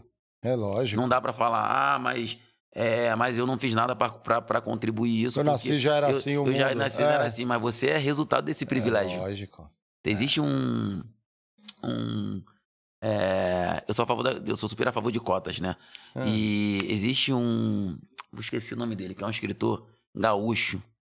Ele escreveu um pouco tempo atrás chamado Os Cotistas Desagradecidos. Os Cotistas Desagradecidos. Cara, quando eu ouvi esse. esse ouvi falar sobre esse artigo, eu fiquei maluco. Eu falei, caralho, é exatamente sobre isso. O que que diz, né? Ah. E o que que esse, esse escritor, o que que diz esse artigo? Ele fala, cara, hoje existe uma parcela da população que, ah, eu sou contra cotas, beleza. É, mas vamos puxar na história. É. Vamos puxar lá, cara, terminou a escravidão. O que que fizeram quando terminou a escravidão? Assim que terminou, aboliu, né, vou botar entre aspas, a escravidão, o que que aconteceu? A gente, basicamente, as pessoas que tinham a pessoa preta ali como uma propriedade, falou, cara, tu sempre trabalhou de graça pra mim, não vou te pagar.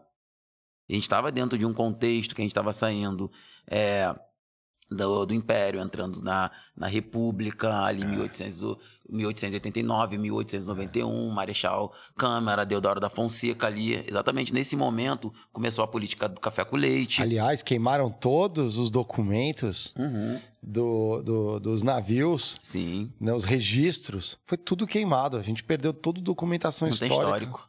Não tem histórico. Isso é um absurdo. É, não tem histórico. Não, e nesse contexto, é, libertou-se os escravos, mas o que, que fizeram? É assim. é. Política do embranquecimento. É muito importante falar Ah, disso. eugenia. Porque começaram nesse momento a atrair, a trazer italianos, Sim. a trazer alemãos. Porque essas pessoas eram dignas de receber um salário. Sim, caso da minha família é isso, italianos, né? É isso então, aí. mas é. essa- essas pessoas eram dignas de receber salário. E, e para miscigenar. é, a- é, é, embranquecer mais a população. Então, eu, eu vi isso também, né? Na época tinha essa mentalidade. Que Sim. é... Não, mas total. E aí, nesse contexto que você. É, o, as pessoas negras, elas ganham de fato a liberdade, mas, out, e mais elas ganham a liberdade em parte, porque elas ganhavam a liberdade, mas não ganhavam a oportunidade de trabalhar, porque ninguém queria pagar. E o que, que fizeram? Trouxeram os italianos. E quando trouxeram os italianos, trouxeram os alemãos, trouxeram Japonês, o depois Japone- vieram, Não, né? o, o europeu pra cá, É. o que que quem, quem eram esses, esses, esses, esses italianos? Quem eram, eram esses europeus? Eram aqueles que estavam passando por alguma dificuldade na Europa. Isso. Então eles vieram pra cá pra é. construir aqui, Pra construir no Brasil. Só que quando eles vieram pra cá, eles vieram com uma política que tinha acesso à educação, tinha acesso à universidade, Alguns ganharam terras. ganharam terras. É. Então assim, eles ganharam cota, ganharam cota pra entrar na universidade, ganharam cota pra ganharam um monte de coisa. E aí o que que esse autor fala que eu esqueci o nome dele, ele fala, cara, são os cotistas desagradecidos, porque se hoje tem um monte de gente que bate no peito e fala: "Ah, eu sou neto de italiano, eu Sim. sou isso, é a minha família é italiana, eu sou contra a cota. Cara, você tem tudo isso porque o teu, o teu avô lá atrás ganhou cota. Ele ganhou terra, ele ganhou acesso à educação, ele ganhou tudo isso. Tudo isso num contexto que tiraram as oportunidades das pessoas negras. E aí a gente pode discutir porquê que aumentou a violência, porque a gente pode discutir um monte de coisa aqui. Mas esse é o ponto. Hoje, a gente tem que entender que não é só sobre hoje. Porque eu tenho certeza que meus filhos, eles vão ser super privilegiados. Mas eles vão ser privilegiados porque eles vão ter na cadeia aí, é, hereditária deles quem vai fazer por eles. E que eles vão fazer pelos outros. Então é uma corrente, é um crescimento. Então não dá pra gente simplesmente falar, ah, eu sou contra se você é fruto desse privilégio. Entendeu? Então, assim, é. Ah, ele achou aqui, ó. O golinho aqui, ó. Os cotistas agradecidos. É mesmo, Jogou na mesmo. tela. Aqui a turma é ligeira, esse hein, ó. Caramba, achou Ah, mesmo. meu, aqui é a turma ninja aí, ó. Esse mesmo, os cotistas agradecidos. É, o Lucão aqui já tá, tá na operação, já tá ninja aqui, ó. Ó, Boa. até vou ler, ó. A incoerência é típica dos desagradecidos. É o auge da hipocrisia individualista, o que há de mais nojento no ser humano. A cena patética de cuspir no prato enfumaçado da história. Aí ele vai contando exatamente aí. Exatamente isso que eu contei pra vocês. Tá o Golinha aí, o autor desse artigo. Tá, o Vamos- Golim. Ele é um gaúcho. Deixa na- no link pra galera que quiser ler depois o artigo, Lucão. Faz favor, boa. Ele é, o, ele é o gaúcho. Mas assim, é muito importante a gente entender sobre. Porque quando a gente entende essa perspectiva, a gente entende a perspectiva do que. de como é que os privilégios eles foram constituídos, né? Os privilégios eles foram constituídos em cima de muitos privilégios que vieram historicamente. Não só os privilégios de quem obteve esse privilégio, mas aqueles privilégios que foram tirados das pessoas. Que foram tirados, pô, a mu- mulher, ela só teve a primeira oportunidade de votar em 1932. Sim. Entendeu? Até na década de 60 nos Estados Unidos, o- a pessoa negra ela não podia sentar no mesmo lugar que uma pessoa branca, não podia estudar aqui no Brasil até tanto tempo. Então, quando você tira esses privilégios de algumas pessoas e você enche enche as outras pessoas de tantos privilégios, você automaticamente cria um abismo. E aí o ponto, como é que a gente iguala isso em 2023? Como é que a gente iguala isso? Não dá pra falar "Ah, o problema não é meu, porque é. O problema é de quem tá com poder na mão. Por isso que é importante as empresas pensarem, por isso que é importante quando a gente pensa igualdade, equidade, é, diversidade. Por isso que é importante a gente sempre lembrar que não que, que existe um pano de fundo para que a gente tenha chegado aqui hoje. Não é só sobre o hoje, é por isso que a gente precisa colocar muita intencionalidade. Entendeu? É, é- é muito difícil, porque é uma, é uma conversa assim muito profunda e muito complexa. E é muito difícil, dependendo é, de quem nunca tem ouvido ou algo tipo dessa- nessa linha entender, sabe? Falta talvez um ponto que eu- eu acho fundamental na discussão que vai afetar os indivíduos, não a sociedade, mas os indivíduos, que é o autoconhecimento. Sim. Você falou, por exemplo, é, no início aqui do, do podcast, uma passagem lá que você foi gongado na entrevista no Sim. escritório. Uma delas. Uma delas. Uma delas. Uma delas. Imagino que você deve ter passado por várias, poucas e boas. E aí, é, essas pessoas, as pessoas que talvez pensem dessa forma, como mudar essa cabeça? Ela tem que ter muito autoconhecimento. É, eu, eu, eu acredito que criança pura, ela cresce, ela aprende de tudo.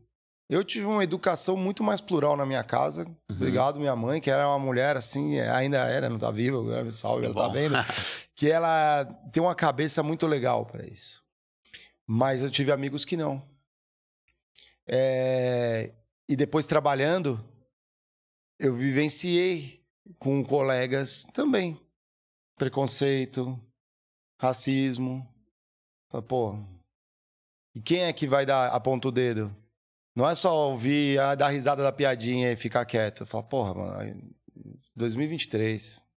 É, eu acho que hoje, eu volto a falar, né?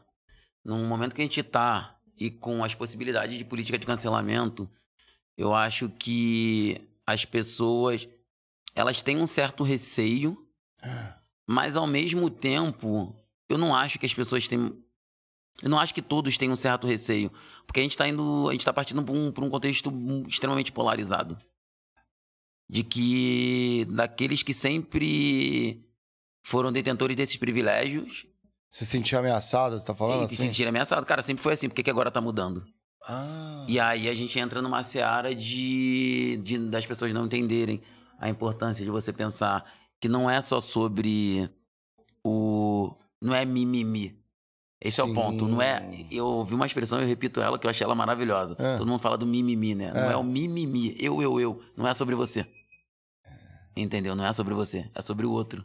exato. É sobre como é que você oportuniza e garante que a gente vai diminuir essa taxa absurda de feminicídio que a gente vem tendo. Exato. De que a gente mata cada vez mais ou aumenta é, a taxa de, de corpos negros é, sendo alvejados. É, que 75%, por, por exemplo, da população carcerária são pessoas negras. Então, assim, Exato. é muito. É, é- E nos é- Estados Unidos também, né? Fala assim, ah, não é pro Brasil, o retrato lá é esse também. E lá a população negra é o quê? 15%? 13%. Aí, ó. Tô 13%. bem de número. É, é, é, é, acho que é por aí também, 70%, Mas está crescendo, 80%. mas tá crescendo vertiginosamente. Tem um dado lá, eu vi isso lá, lá nos Estados Unidos, Ah. que até 2050 a população dos Estados Unidos de pessoas negras vai ser mais de 50%. Até 2000 e... 2050, nos próximos 27 anos. Nos próximos 27 anos. Então, assim, vai crescer absurdamente. Porque, enfim, é um. Eu acho que tu vai por um pouco da linha de. de, de miscigenação, de, de troca de raça que, que, que a gente tem aqui, de, aqui no Brasil. Caramba, no... aqui quando você fala de dessa, dessa questão específica, por exemplo, a maioria dos homens eh, negros são os que mais morrem, são os que mais estão presos. Você vê isso, e isso aí é legal porque a gente pode pegar o gancho ali um pouco en- entrando no Pacto Global, por exemplo. Pô, o pacto no papel é lindo. Maravilhoso. Eu olhei e falei assim: caramba, é isso daí. E, e aí você vê que existem coisas que são de nossa responsabilidade individual, de grupos, a começar, sei lá, pelo tua rua, teu bairro, ou na favela, o teu país e global. Tem coisas que não dá para resolver sozinho. E, e passa na iniciativa privada. Não é só governo. A, a iniciativa privada tem que comprar isso Uhum. ainda tem uma distância. Isso envolve desigualdade social. Isso envolve é, toda a questão histórica, às vezes do país ou do lugar. Esse quebra-cabeças ele é difícil resolver. Você está no conselho. Uhum. Como funciona isso e como você endereça essas questões pelo ponto de vista não só da sua história, mas como brasileiro, entendendo a, a nossa é, é, a, a nossa fotografia de Brasil. Dá para contribuir? Como que funciona isso Cara, eu, galera? eu, eu acho que dá pra contribuir, e como eu falei no início, né?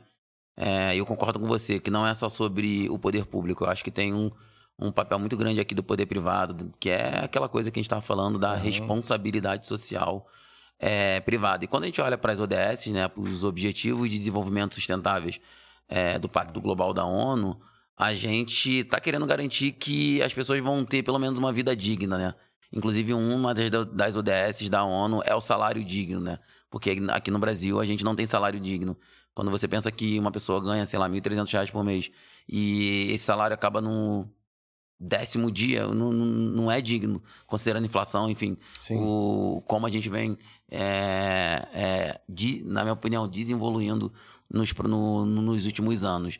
Mas existe sim um, um- um papel das empresas e olhando para quem está dentro lá no pacto, sentando numa cadeira lá é, no, no conselho, né, com foco em raça é prioridade, é, a gente tem uma, uma, um objetivo muito grande de pensar, de entender como é que a gente pensa atividades, ações políticas, não estou falando políticas públicas, mas ações para a gente conseguir, por exemplo, engajar as empresas a entenderem e participarem, inclusive, desse pilar dentro do próprio Pacto Global. Porque hoje o Pacto Global tem várias empresas que, que apoiam, que patrocinam, que são signatárias, que assinam e que se responsabilizam com algumas ODS que estão lá é, no, no Pacto Global Uhum. elas se comprometem, se comprometem.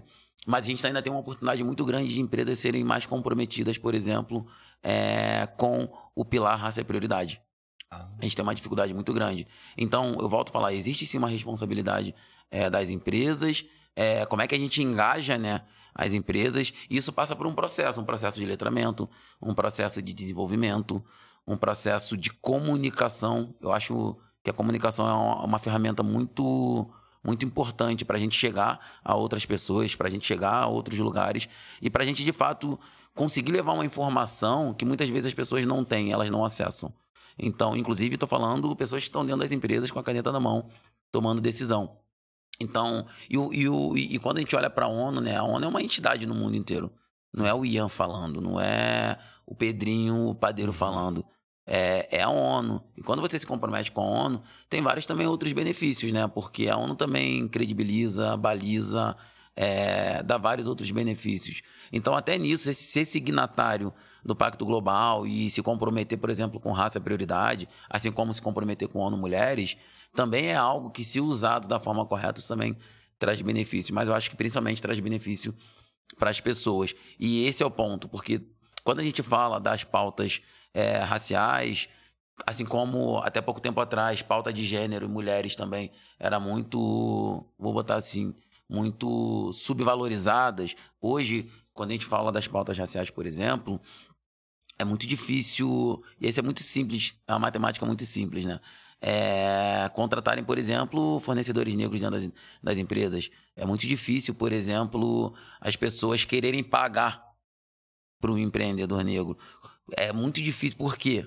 Porque as pessoas associam muito a questão do assistencialismo. E não é assistencialismo, é negócio. É negócio. Às vezes, se colocar você falando sobre diversidade e inclusão e vendendo um serviço e me colocar falando sobre diversidade e inclusão, talvez não queiram pagar para mim, queiram pagar para você. Cara, que absurdo. E eu nem me acontece. meto porque, assim, Não, senão eu tiro o lugar. É, exatamente. Não, é. e acontece, mas assim, e- e Eu eu- adoro a parte. Não adoro, mas assim, acho que eu experimentei muito a parte do meio ambiente e tudo mais. Até porque isso aí foi algo meio. É, uma leitura desde a época da. A gente conversou um pouco antes Sim. da época de faculdade. Mas é. Eu já vi isso. O pessoal foi falar de diversidade, não, não era nem pertencente Sim. a um, um grupo ali. Então era. Não que não tenha o lugar de fala, mas é estranho. É igual a gente olhar as- a maioria das empresas, a gente ainda tem uma dificuldade, por mais que tenham, às vezes, cotas, você não vê CEOs negros. Um ou outro. Quem pensa em três, assim. É, é, aí eu volto naquilo que eu falei no início, né? Eu acho que para ter, é, e se realmente quiser que aconteça, precisa ser, ser intencional. Precisa pegar lá e falar: vem cá, vou botar você aqui, vou entender que você é um potencial absurdo, vou te desenvolver, vou entender que talvez o, o Learning Agility, né? A curva de aprendizado, não vai ser ao que eu espero, mas eu vou confiar e é isso. E, aí tem que acreditar. Tem que acreditar. É, é- é muito interessante. E tem povos também que sofreram preconceito histórico também, né? Principalmente colonizados como Uhum. o Brasil, né? E principalmente com o, movimento e um pouco da sociedade. Dá um exemplo a Índia. Cara, você vê um monte de CEOs indianos, mulheres também CEOs e tudo mais. Mas quando a gente olha o nosso retrato, Brasil já esquece. Quando a gente olha no mundo, cara, parece que não chega.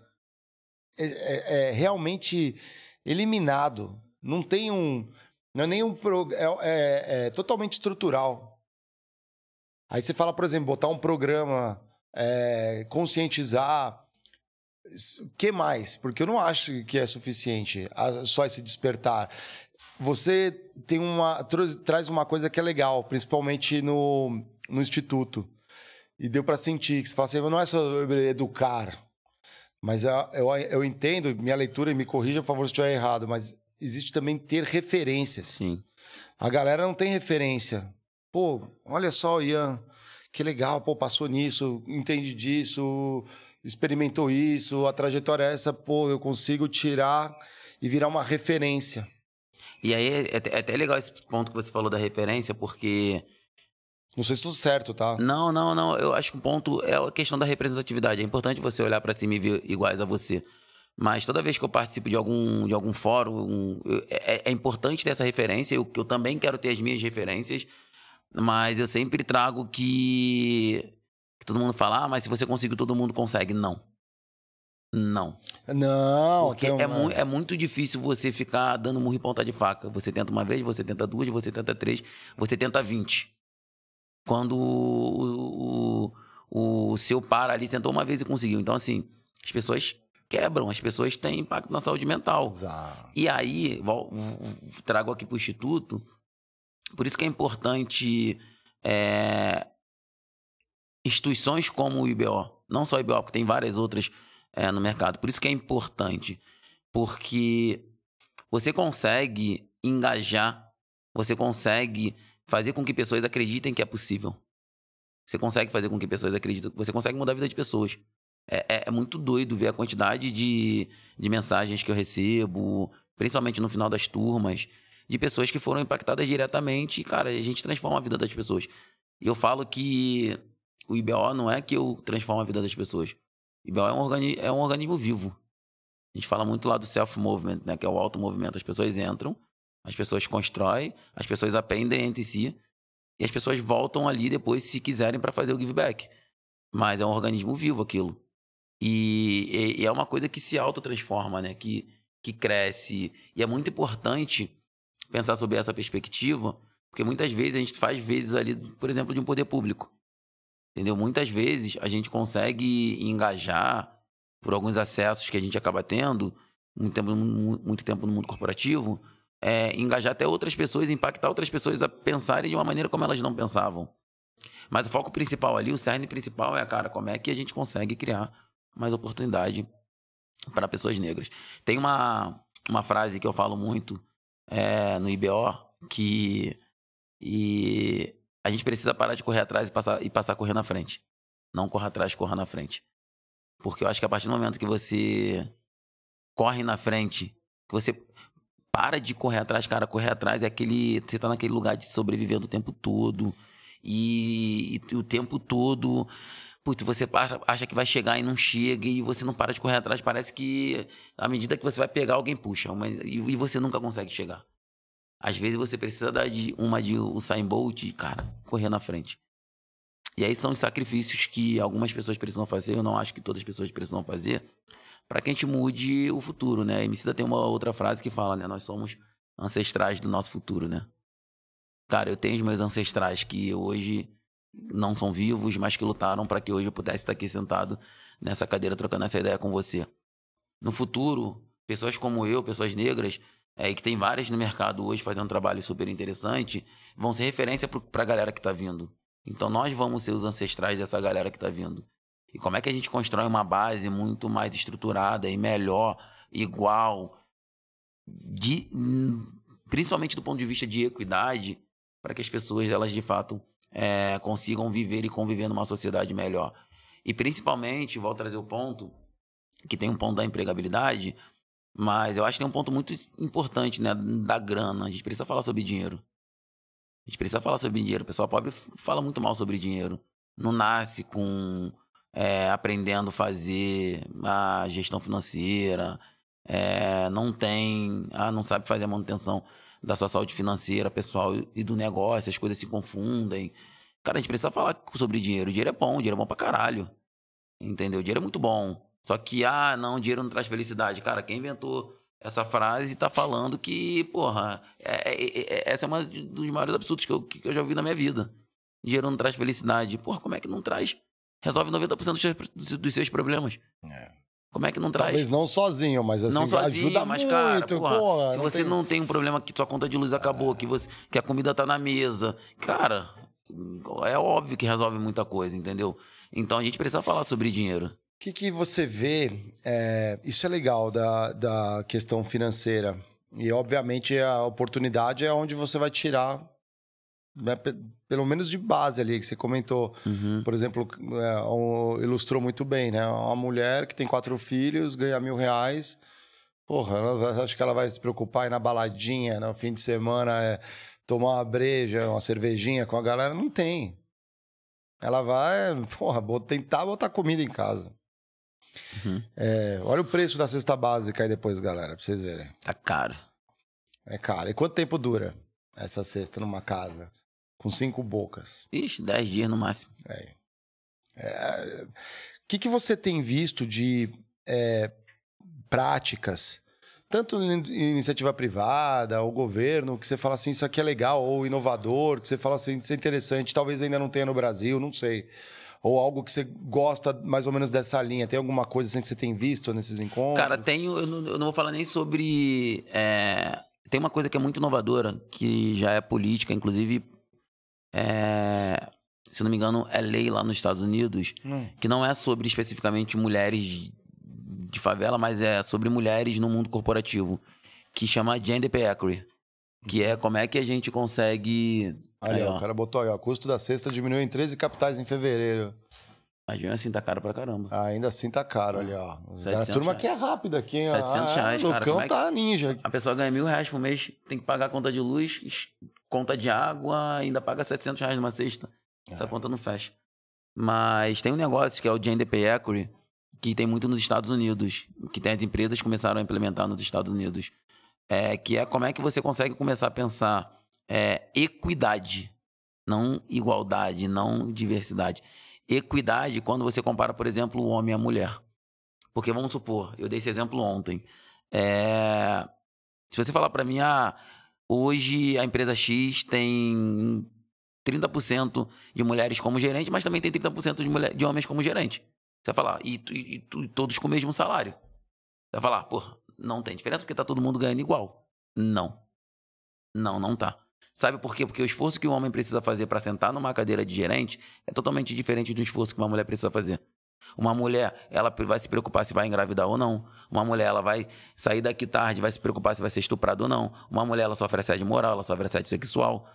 Uma mulher, ela passa por várias coisas que são muito subjetivas, que isso impacta na saúde mental. Então, o esforço que ela fez para sentar nessa cadeira foi, não foi 1% do esforço que um homem branco fez para sentar nessa cadeira. E aí você fala, ah, pode ser igual, mas não tem equidade. Nesse ponto de vista, o esforço que ela fez para sentar nesse lugar precisa ser compensado. Então ela vai ganhar um pouco a mais. Entendeu? Isso é Legal. é equidade. É aquele, eu, eu não sei se é princípio aristotélico, já me falaram que é outra coisa, mas é tratar os iguais como os iguais e os desiguais como desiguais. Entendeu? Quando a gente fala sobre relação homem e mulher nessa estrutura que a gente vive amplamente machista, a gente sabe que o privilégio de você ser um homem é totalmente diferente. Homem branco, no caso, é totalmente diferente de, do não privilégio de você ser uma mulher. E lá nos Estados Unidos estão discutindo, que eu, inclusive, eu acho que é uma tendência que, que as empresas vão começar a discutir, né? É, cada vez mais sobre isso é, é gender pay equity. E também um outro ponto que eu já tinha visto um, uns 3, 4 anos atrás, mas eu comecei a ver mais agora no Pacto Global, que é salário digno, né? Seu salário chega até o final do mês?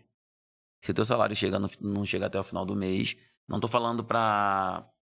Tô falando de fato para as pessoas que recebem pouco. Uhum. É, o teu salário não está sendo digno. Se a inflação está muito acima do, do a ponto de você não conseguir sobreviver, mas as empresas continuam lucrando pra caramba, ah. tem algum problema. Então, como é que a gente pensa que a gente precisa remunerar melhor as pessoas? Como é que a gente pensa sobre isso? Então, assim, são várias críticas que eu tenho certeza que as empresas estão pensando nisso. Porque isso tem a ver com políticas públicas. Tem, a maioria das empresas tem áreas né, de public policy, uhum, de políticas públicas. Sim. As empresas têm. As empresas têm área de responsabilidade social. As empresas têm áreas de, de SG, de diversidade e inclusão.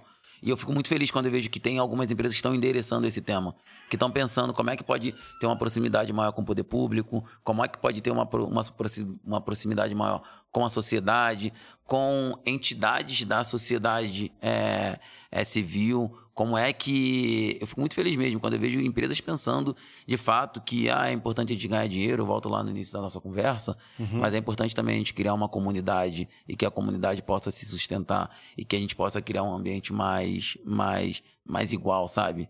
Eu, eu, eu, eu, confio muito e talvez eu possa estar aqui sendo muito otimista para um futuro, mas eu acredito que a gente está dando esse step.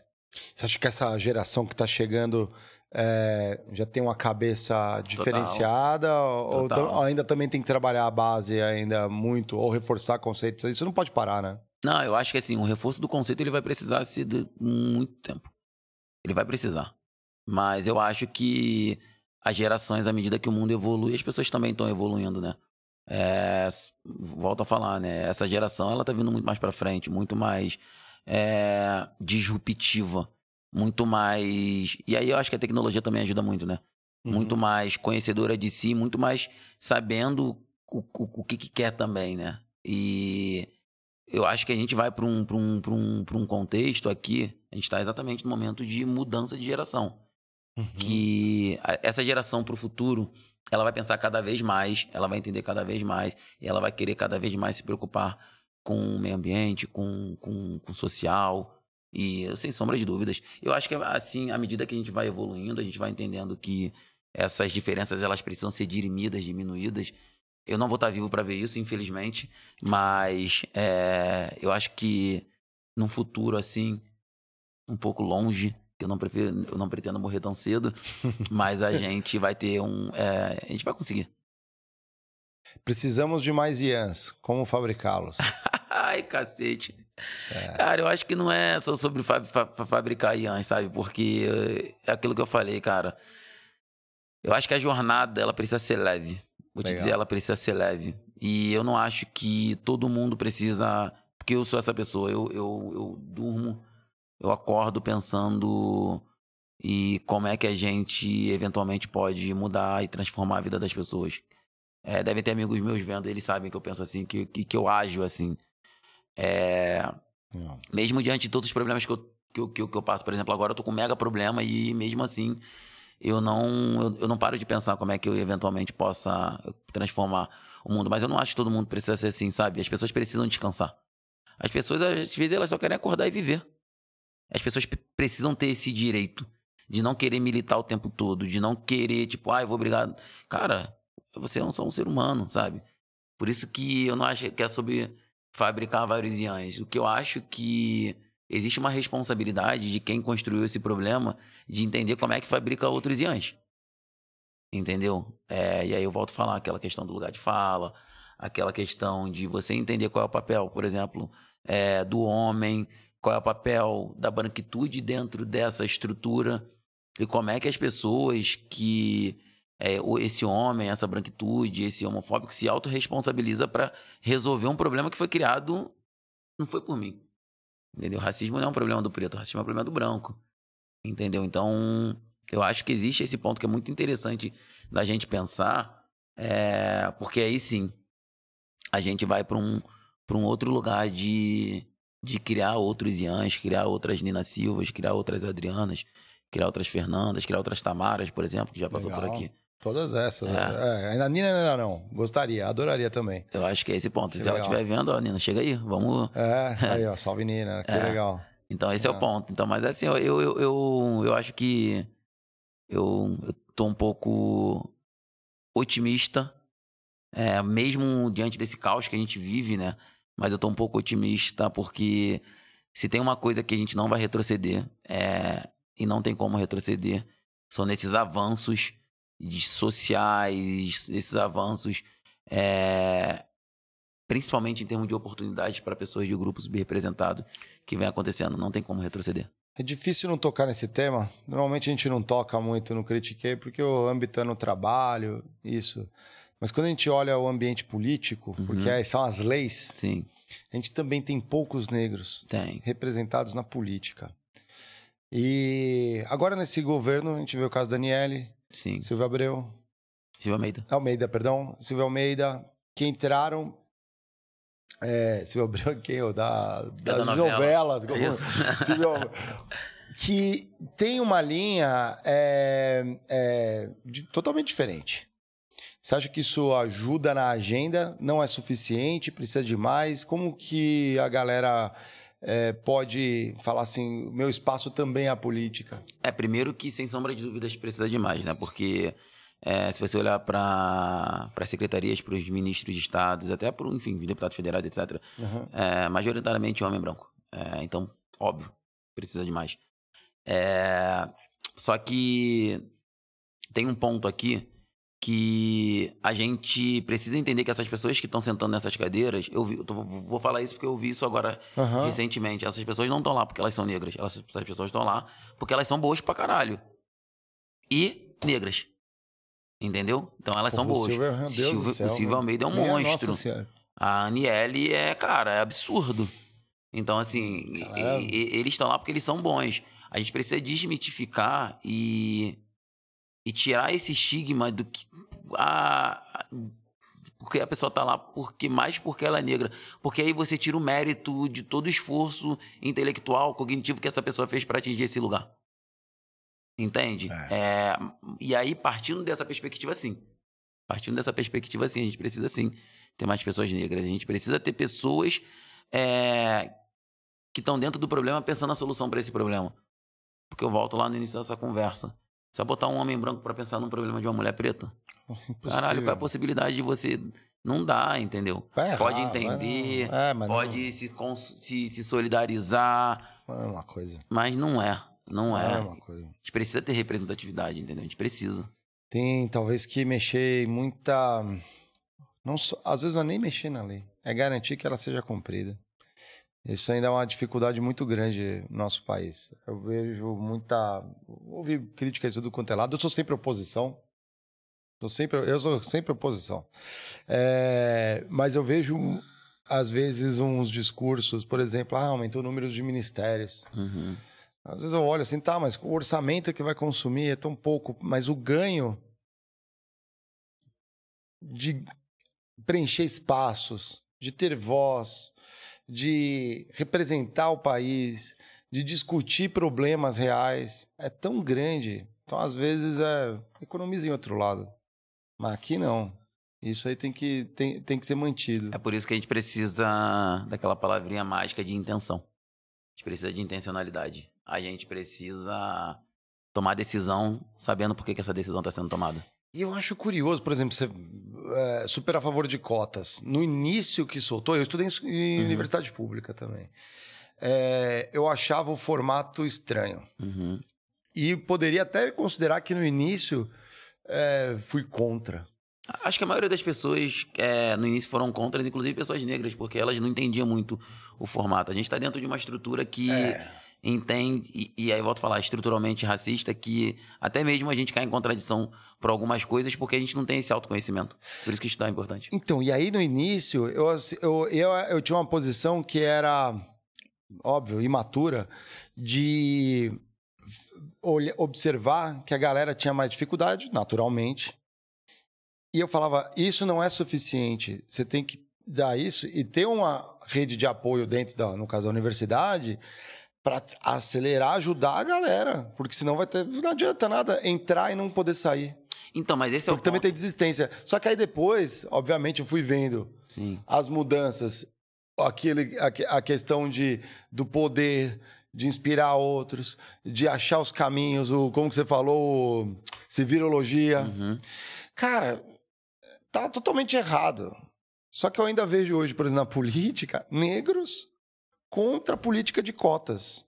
Não é dicotômico, eu não entendo absolutamente. Não, é, é- é dicotômico, mas política é um negócio que você tem que escolher um lado, né? Por mais que você pense por A, mas você às vezes não pensa por você, você pensa pela ideologia do seu partido.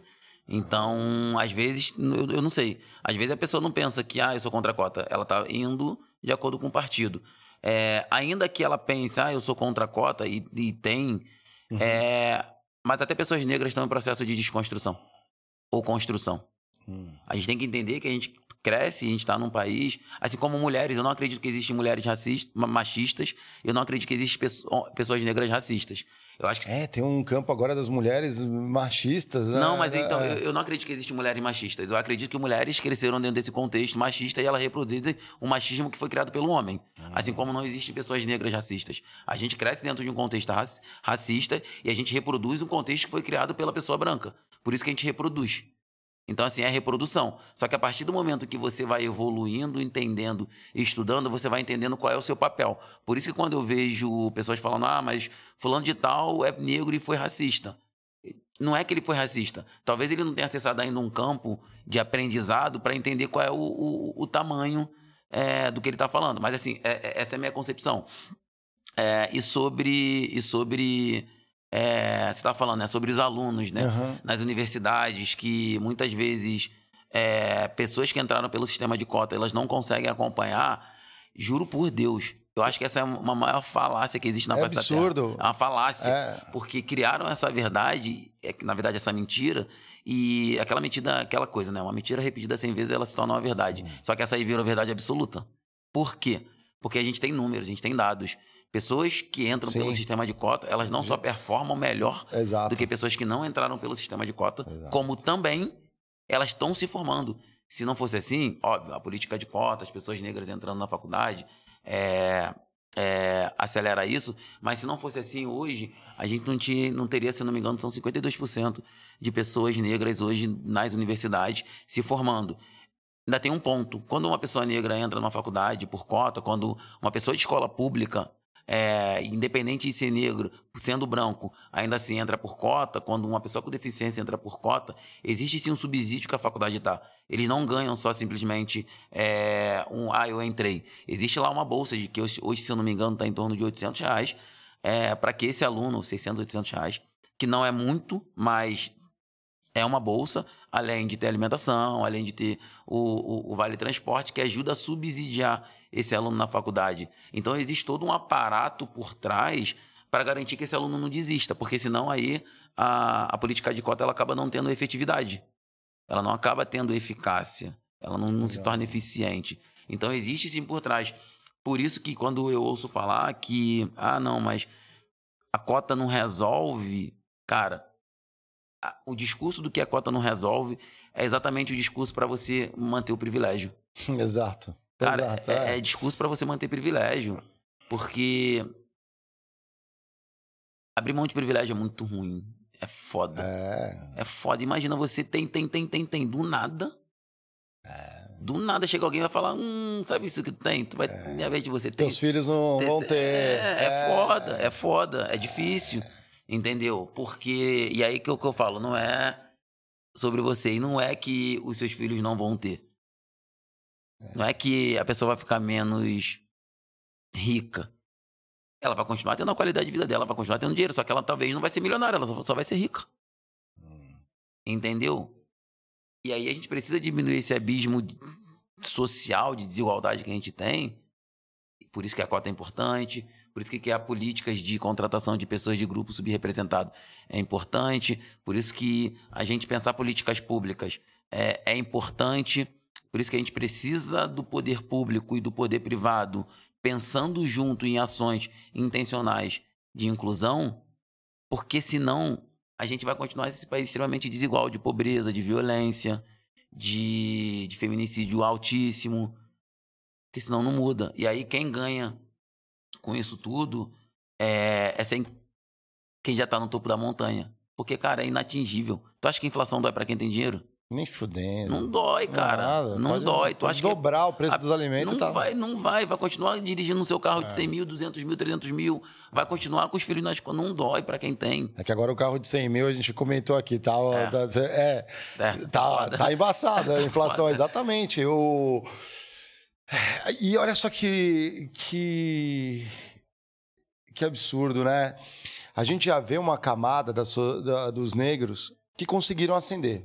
Poucos no Brasil, deveriam ter mais. E dar condições, ou, empre... ou empresários, empreendedores, ou, ou executivos, né? Que têm uma posição legal e já conseguem colocar os filhos numa escola melhor.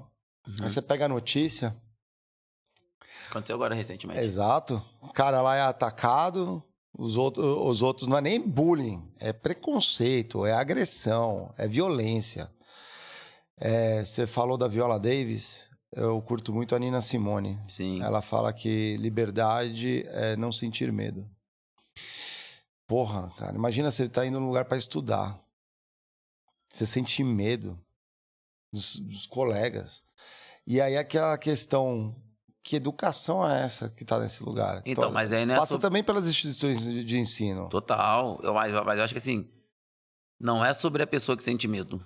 É sobre a pessoa que tá criando medo. Porque assim, você falou uma coisa aqui no meio dessa nossa conversa Ah, que, que é basicamente como é que as crianças, ou eventualmente, as crianças acabam sendo puras, porque as crianças crescem puras. As pessoas, as ninguém nasce racista. Ninguém nasce ah, homofóbico. Ninguém nasce vai reproduzindo. vai reproduzindo o que aprende. E aí, como a gente fala muito no mundo corporativo, é o walk the talk, né? Fazemos o que falamos. Será que o que eu tô falando aqui eu viro as costas e pratico outra coisa?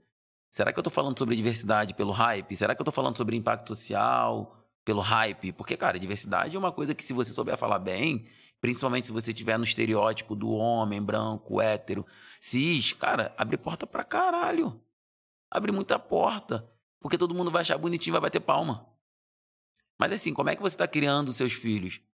Será que você está educando seu filho para ser inclusivo, respeitoso, entender que diversidade não é só diversidade cultural, não é só diversidade de ah, eu vou conhecer o chinês, vou conhecer o, o japonês, vou conhecer o africano?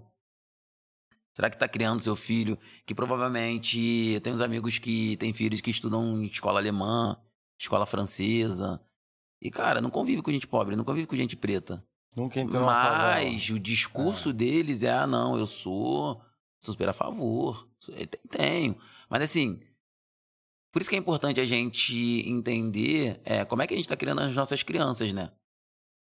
Como é que a gente, de fato, colo- se se a gente coloca na prática o discurso que a gente tem na teoria. Se a gente entende que, por exemplo, quando uma criança dessa sofre um racismo e que é crime dentro de uma escola, que aconteceu lá em, em Valinhos, É. é, o que que os pais brancos das outras crianças, não das que praticaram, fizeram? Hum. Provavelmente nada, porque tá dentro de um contexto que, cara, foda-se, a vida vai seguir, entendeu?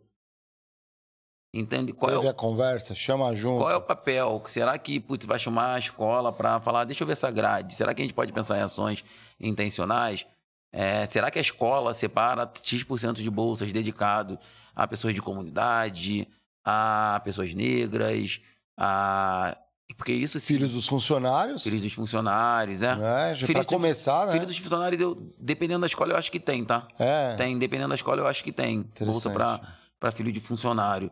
É, mas eu tô falando assim, ações intencionais. Sim, de e acompanhamento. Você tá numa comunidade, ela tá numa localidade. Sim. Cara, São Paulo, Rio também, né? Sim. Mas acho que o Brasil inteiro. Cara, se tem uma comunidade em volta, você correr uma boa distância, você acha alguém. Uma, um- começa.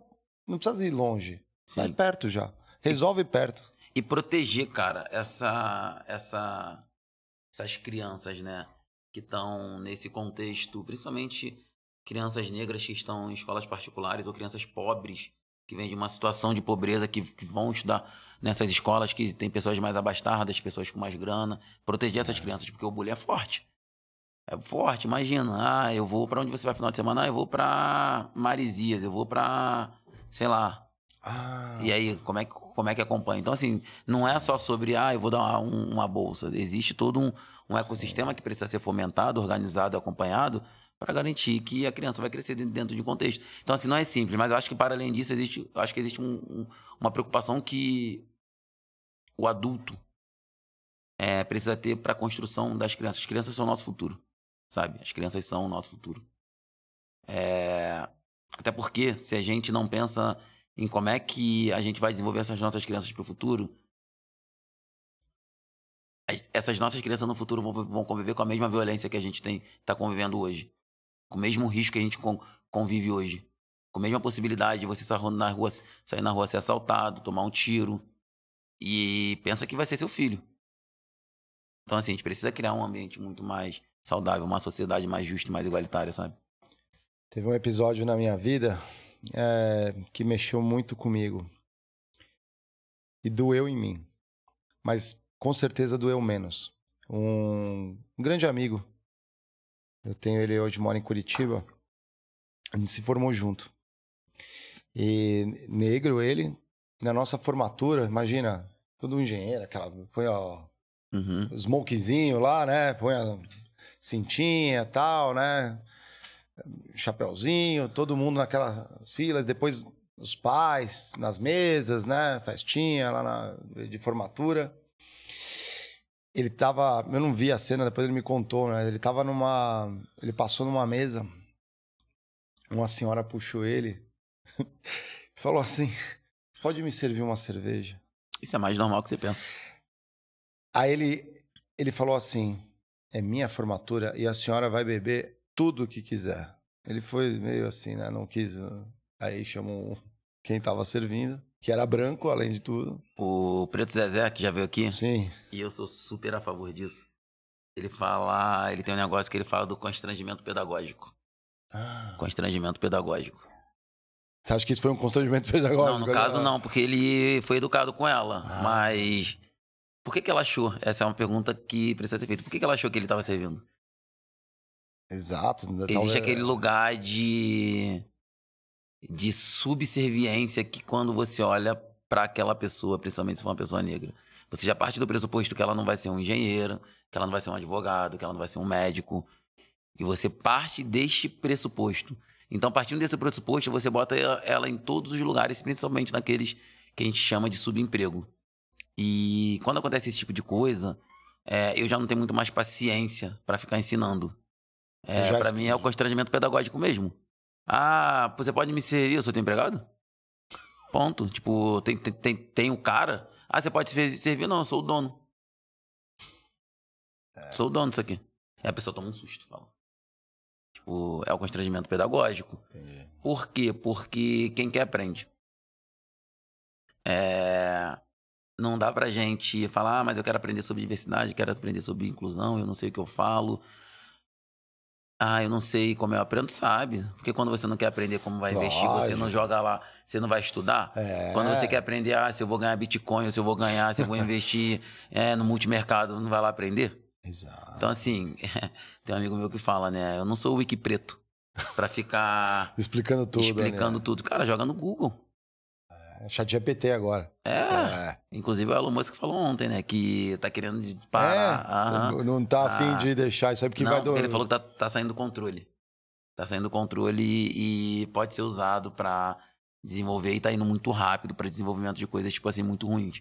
E ele tá pedindo para as pessoas que estão produzindo é, ou estão trabalhando com a. O que, que é a tua opinião disso? Você concorda com ele? Discorda? Você, você não dá pra ter opinião ainda, talvez? Cara, eu acho que dá pra ter opinião. Eu, eu acho que quem de fato sabe usar, e não tô falando que a gente não que tá usando chat GPT assim no, no dia a dia. Ah, Eu acho que tem quem entende o por trás da tecnologia, se quiser domina o mundo. Isso que é louco.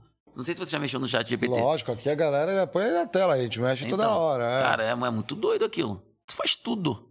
Aí, você ó. faz tudo. Aí, ó. Aí, ó. É, você faz já estão já tão já tá, tá, tá no browser ali. Você salva. programa, você É. faz site, você faz aplicativo, você tem, tem tudo. Então, assim, eu acho que não. Acho que não tá no nosso nível assim, mas quem souber, dá pra usar muito mal. pra fazer muito mal. Mas eu acho também que o chat, o chat GPT é uma ferramenta puta educativa também. É. A base das vezes dá umas bugadas, né? Dá umas, Sim. você tem que saber usar e dar uma validada, dependendo do que você está procurando. Mas para pedir uma ação, a gente fala isso aqui direto, direto Uhum. aqui no, no, no Critiquei, porque está muito latente. É, é, a Tamara, né? A gente teve uma conversa lá atrás com ela e ela. Eu tô escrevendo um livro com ela, inclusive. Oh, É, a gente tá escrevendo um livro. Em conjunto, os Em dois? conjunto, eu e ela. Que da hora, muito vai- legal. Já tem deve- título? ou Não, ainda não, não? ainda não tem título. A gente tem uns três mesezinhos aí pra terminar de escrever. Ah. É, mas enfim, mais pra frente. O que, que vocês querem falar? Falar uma pincela, pô, agora A gente vai falar sobre liderança, a gente vai falar sobre estratégia, mas obviamente com foco em pessoas de grupo subrepresentado, né? Especificamente pessoas negras. Legal. Mas com, mas com muito com foco em liderança, não na liderança. Mas como é que você se torna uma liderança? Ah. É, como é que é esse caminho? Vai, vai por essa linha. É. A, a- a gente ouve às vezes que liderança não é para todos. Eu não concordo. Nossa, Todo mundo já é líder de si. Eu mesmo. concordo, isso eu concordo. Você acha que não é para todos? Não, não, eu concordo que todo mundo é líder, Ah, tá. dentro da sua realidade. Sim. Tem pessoas que é mais low profile, mais tímida, mas tem a sua liderança ali dentro é, do que faz. E às vezes muito mais líder dentro do que faz do que eu. Por exemplo, eu tenho um amigo que ele é gerente de TI, né? Só que ele é na dele. Cara, hum, porra. Introvertido? você tá não, falando? introvertido, na dele, fa- fala pouco, calmão. Ah. Só que, cacete, me manda fazer o que ele faz. Eu não tô falando tecnicamente, ele consegue liderar de ponta a ponta o que ele faz. Consegue liderar, ele tem lá o time dele. Mas é um cara que não gosta de falar. É na dele, pô, de boa, tranquilão. E não quer dizer que ele é líder. O líder não tem que ser eu ou você que é mais extravagante, que é mais Sim, é, expansivo, né? expansivo. Não. A gente- Até nisso a gente precisa respeitar, né? Porque a gente tem que desconstruir o papel do, do, do personagem do líder. Quem é essa pessoa que a gente olha pra cima e fala, ah, é líder? Mas tem uma estatística que a maioria dos CEOs do mundo são introvertidos, sabia? Não, a gente tem a impressão que não, né? Porque tem que falar em público, tem que falar. A maioria, eu vi uma estatística, a maioria, não sei quanto. Depois alguém. Lucão, você vai ter o chat GPT aí, não sei. É, mas, mas, mas tem um pouco disso também. Às vezes não sei se é porque é mais centrado. Eu Sim. pareço. Eu sei que eu sou extrovertido, mas tenho uma grande timidez também. Cara, a gente tem um ritual aqui no Critique. Cada convidado dá uma liga aqui na nossa bolinha. Você, por favor, aí, você. É uma, é uma liga aí que possa inspirar a galera, fazer a diferença no seu local de trabalho, com seus colegas, Pô, com seus isso aqui. liderados. É, tá ficando grande esse negócio aí. Cacete. Pô, mas você tá querendo dar duas voltas, acho que já não tá mais. Já foi, pô. Porra, aí, potente, hein? A liga é cara? boa. Legal, é, aí ó, essa aqui que outros, e, e portas abertas também eu critiquei. Vamos fazer um ping-pong rapidinho? Bora. É, tem um presente também para te entregar Opa, também. adoro. né? Convidado aqui, vem, não, não pode ficar sem. Um conselho de carreira pra galera é, que tá começando. Estratégia sempre. É, a gente, principalmente para quem é de grupos subper- subrepresentado, a gente, cara, não pode dar ponto sem nó. Tem que saber o que, que é. É estratégia. O, vou trazer MC daqui novamente, mas não é do MC da não, mas ele fala isso numa música dele, né? Exu, Exu matou um pássaro ontem com uma pedra que ele jogou hoje. Exu matou um pássaro ontem com uma pedra que ele jogou hoje.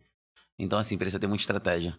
E, cara, tem várias pessoas hoje que que estão fazendo alguma coisa, sabe? Então, não precisa ser, não precisa criar nada novo. Hoje eu sou muito naquela, tipo, nada se cria, tudo se copia. Cara, entende quem é o seu role model, quem é aquela pessoa de modelo que você quer ser e copia. Não perde tempo pensando, ah, eu vou ter que fazer diferente, ah, eu vou ter que. Não, não, não, não, não. A gente não tem mais tempo, é tudo pra ontem. Legal. O Ian volta no tempo, cápsula do tempo, encontra o Ianzinho. O que, que você falaria pra você mesmo lá atrás? Caralho, isso é foda. Sei lá, cara. Não, eu ia falar. pra- Não, eu seria um pouco mais maluco do que eu fui. É, Nossa, com certeza. Com certeza. Um pouco mais, é. Um pouco mais maluco do que eu fui, porque eu acho que, embora eu tenha furado várias bolhas, pulado vários muros, em vários momentos eu fui muito reticente. É. Em vários momentos eu fui muito reticente, várias coisas, vários momentos eu deixei muita coisa passar, vários momentos eu aceitei muita coisa é, para me adaptar e e tá naquele lugar, né? É, eu seria menos, eu aceitaria menos algumas coisas que já passei. E aí se envolve um monte de coisa, é, preconceito, racismo, é, enfim, um monte de coisa. Eu aceitaria menos. Acho que teria me feito menos mal mentalmente quando eu olho pra trás do que do, do que me fez. Economiza terapia, né? Sim, porra. É, um livro que você indica pra galera, ou uma literatura? A arte de argumentar. A arte de argumentar. Esse livro eu li no primeiro período da faculdade. E Cara, põe aí na tela aí. É. a arte de argumentar. É, É, barato, acho eu que sei, é um que é 20, umas é quatro mesmo, corzinhas. ele mesmo. Porra, cara, até Ele o mesmo. cara, mano. Quem leu esse livro, galera, lê esse livro. ele mesmo. É um livro barato e tem uma passagem dele que diz que. Eu tô usando um pouco dele pra escrever meu livro, acredita? Então, aí, ó. Esse mesmo. Esse aí, ó. Esse mesmo. Ah, esse livro de advogado, né? Cara, não, não, eu li e não era nem. É barato. Quem me indicou ele foi um advogado lá É. atrás. É, eu, eu pequenininho, fininho, não é?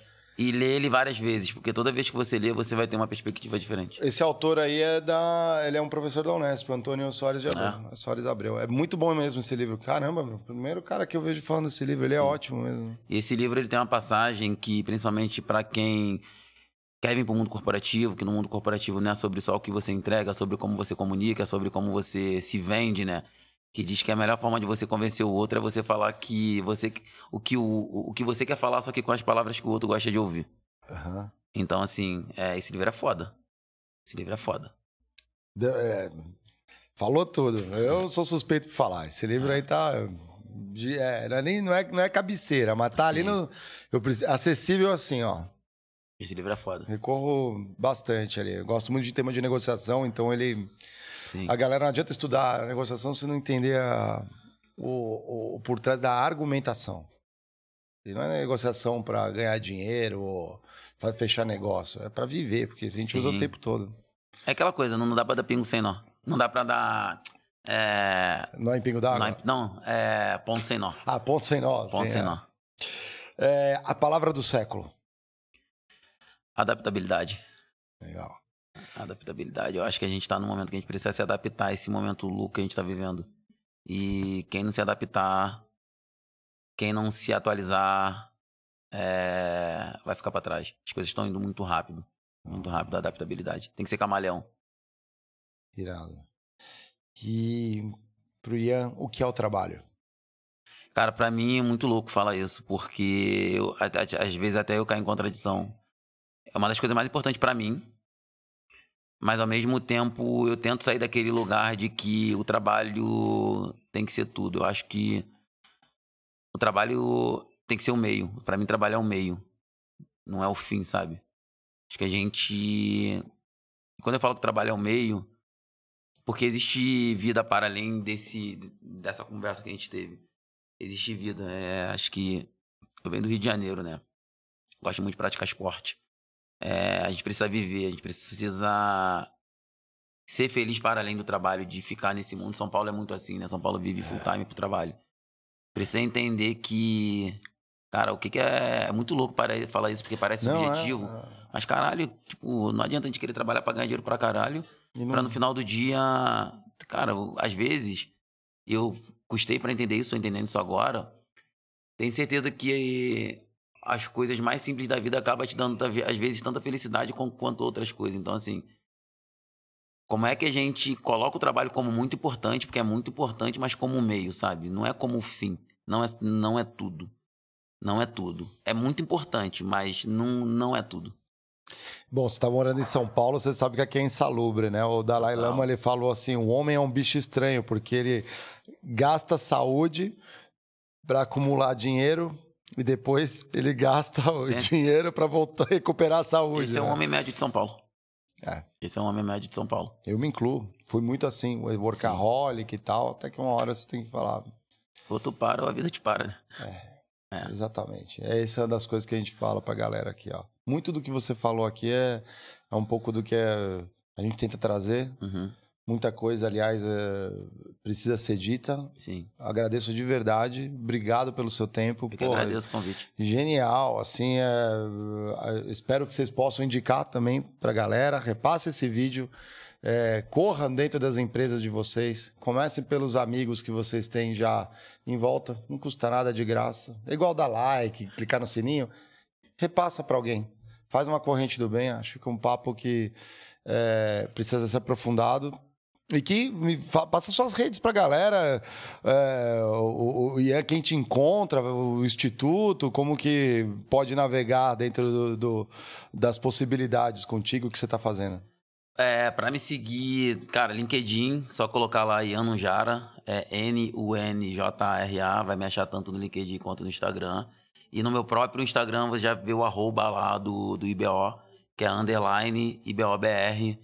E tem uma última coisa que eu, eu, eu quero falar, e até porque é, acho que é muito importante a gente dar esse recado. A gente tá num contexto em que a gente fala muito de representatividade, a gente tá num contexto que a gente olha para pessoas como a Tamara, como o Ian, como a Nina, como outras pessoas negras que estão é, ocupando lugares historicamente que não foram ocupadas.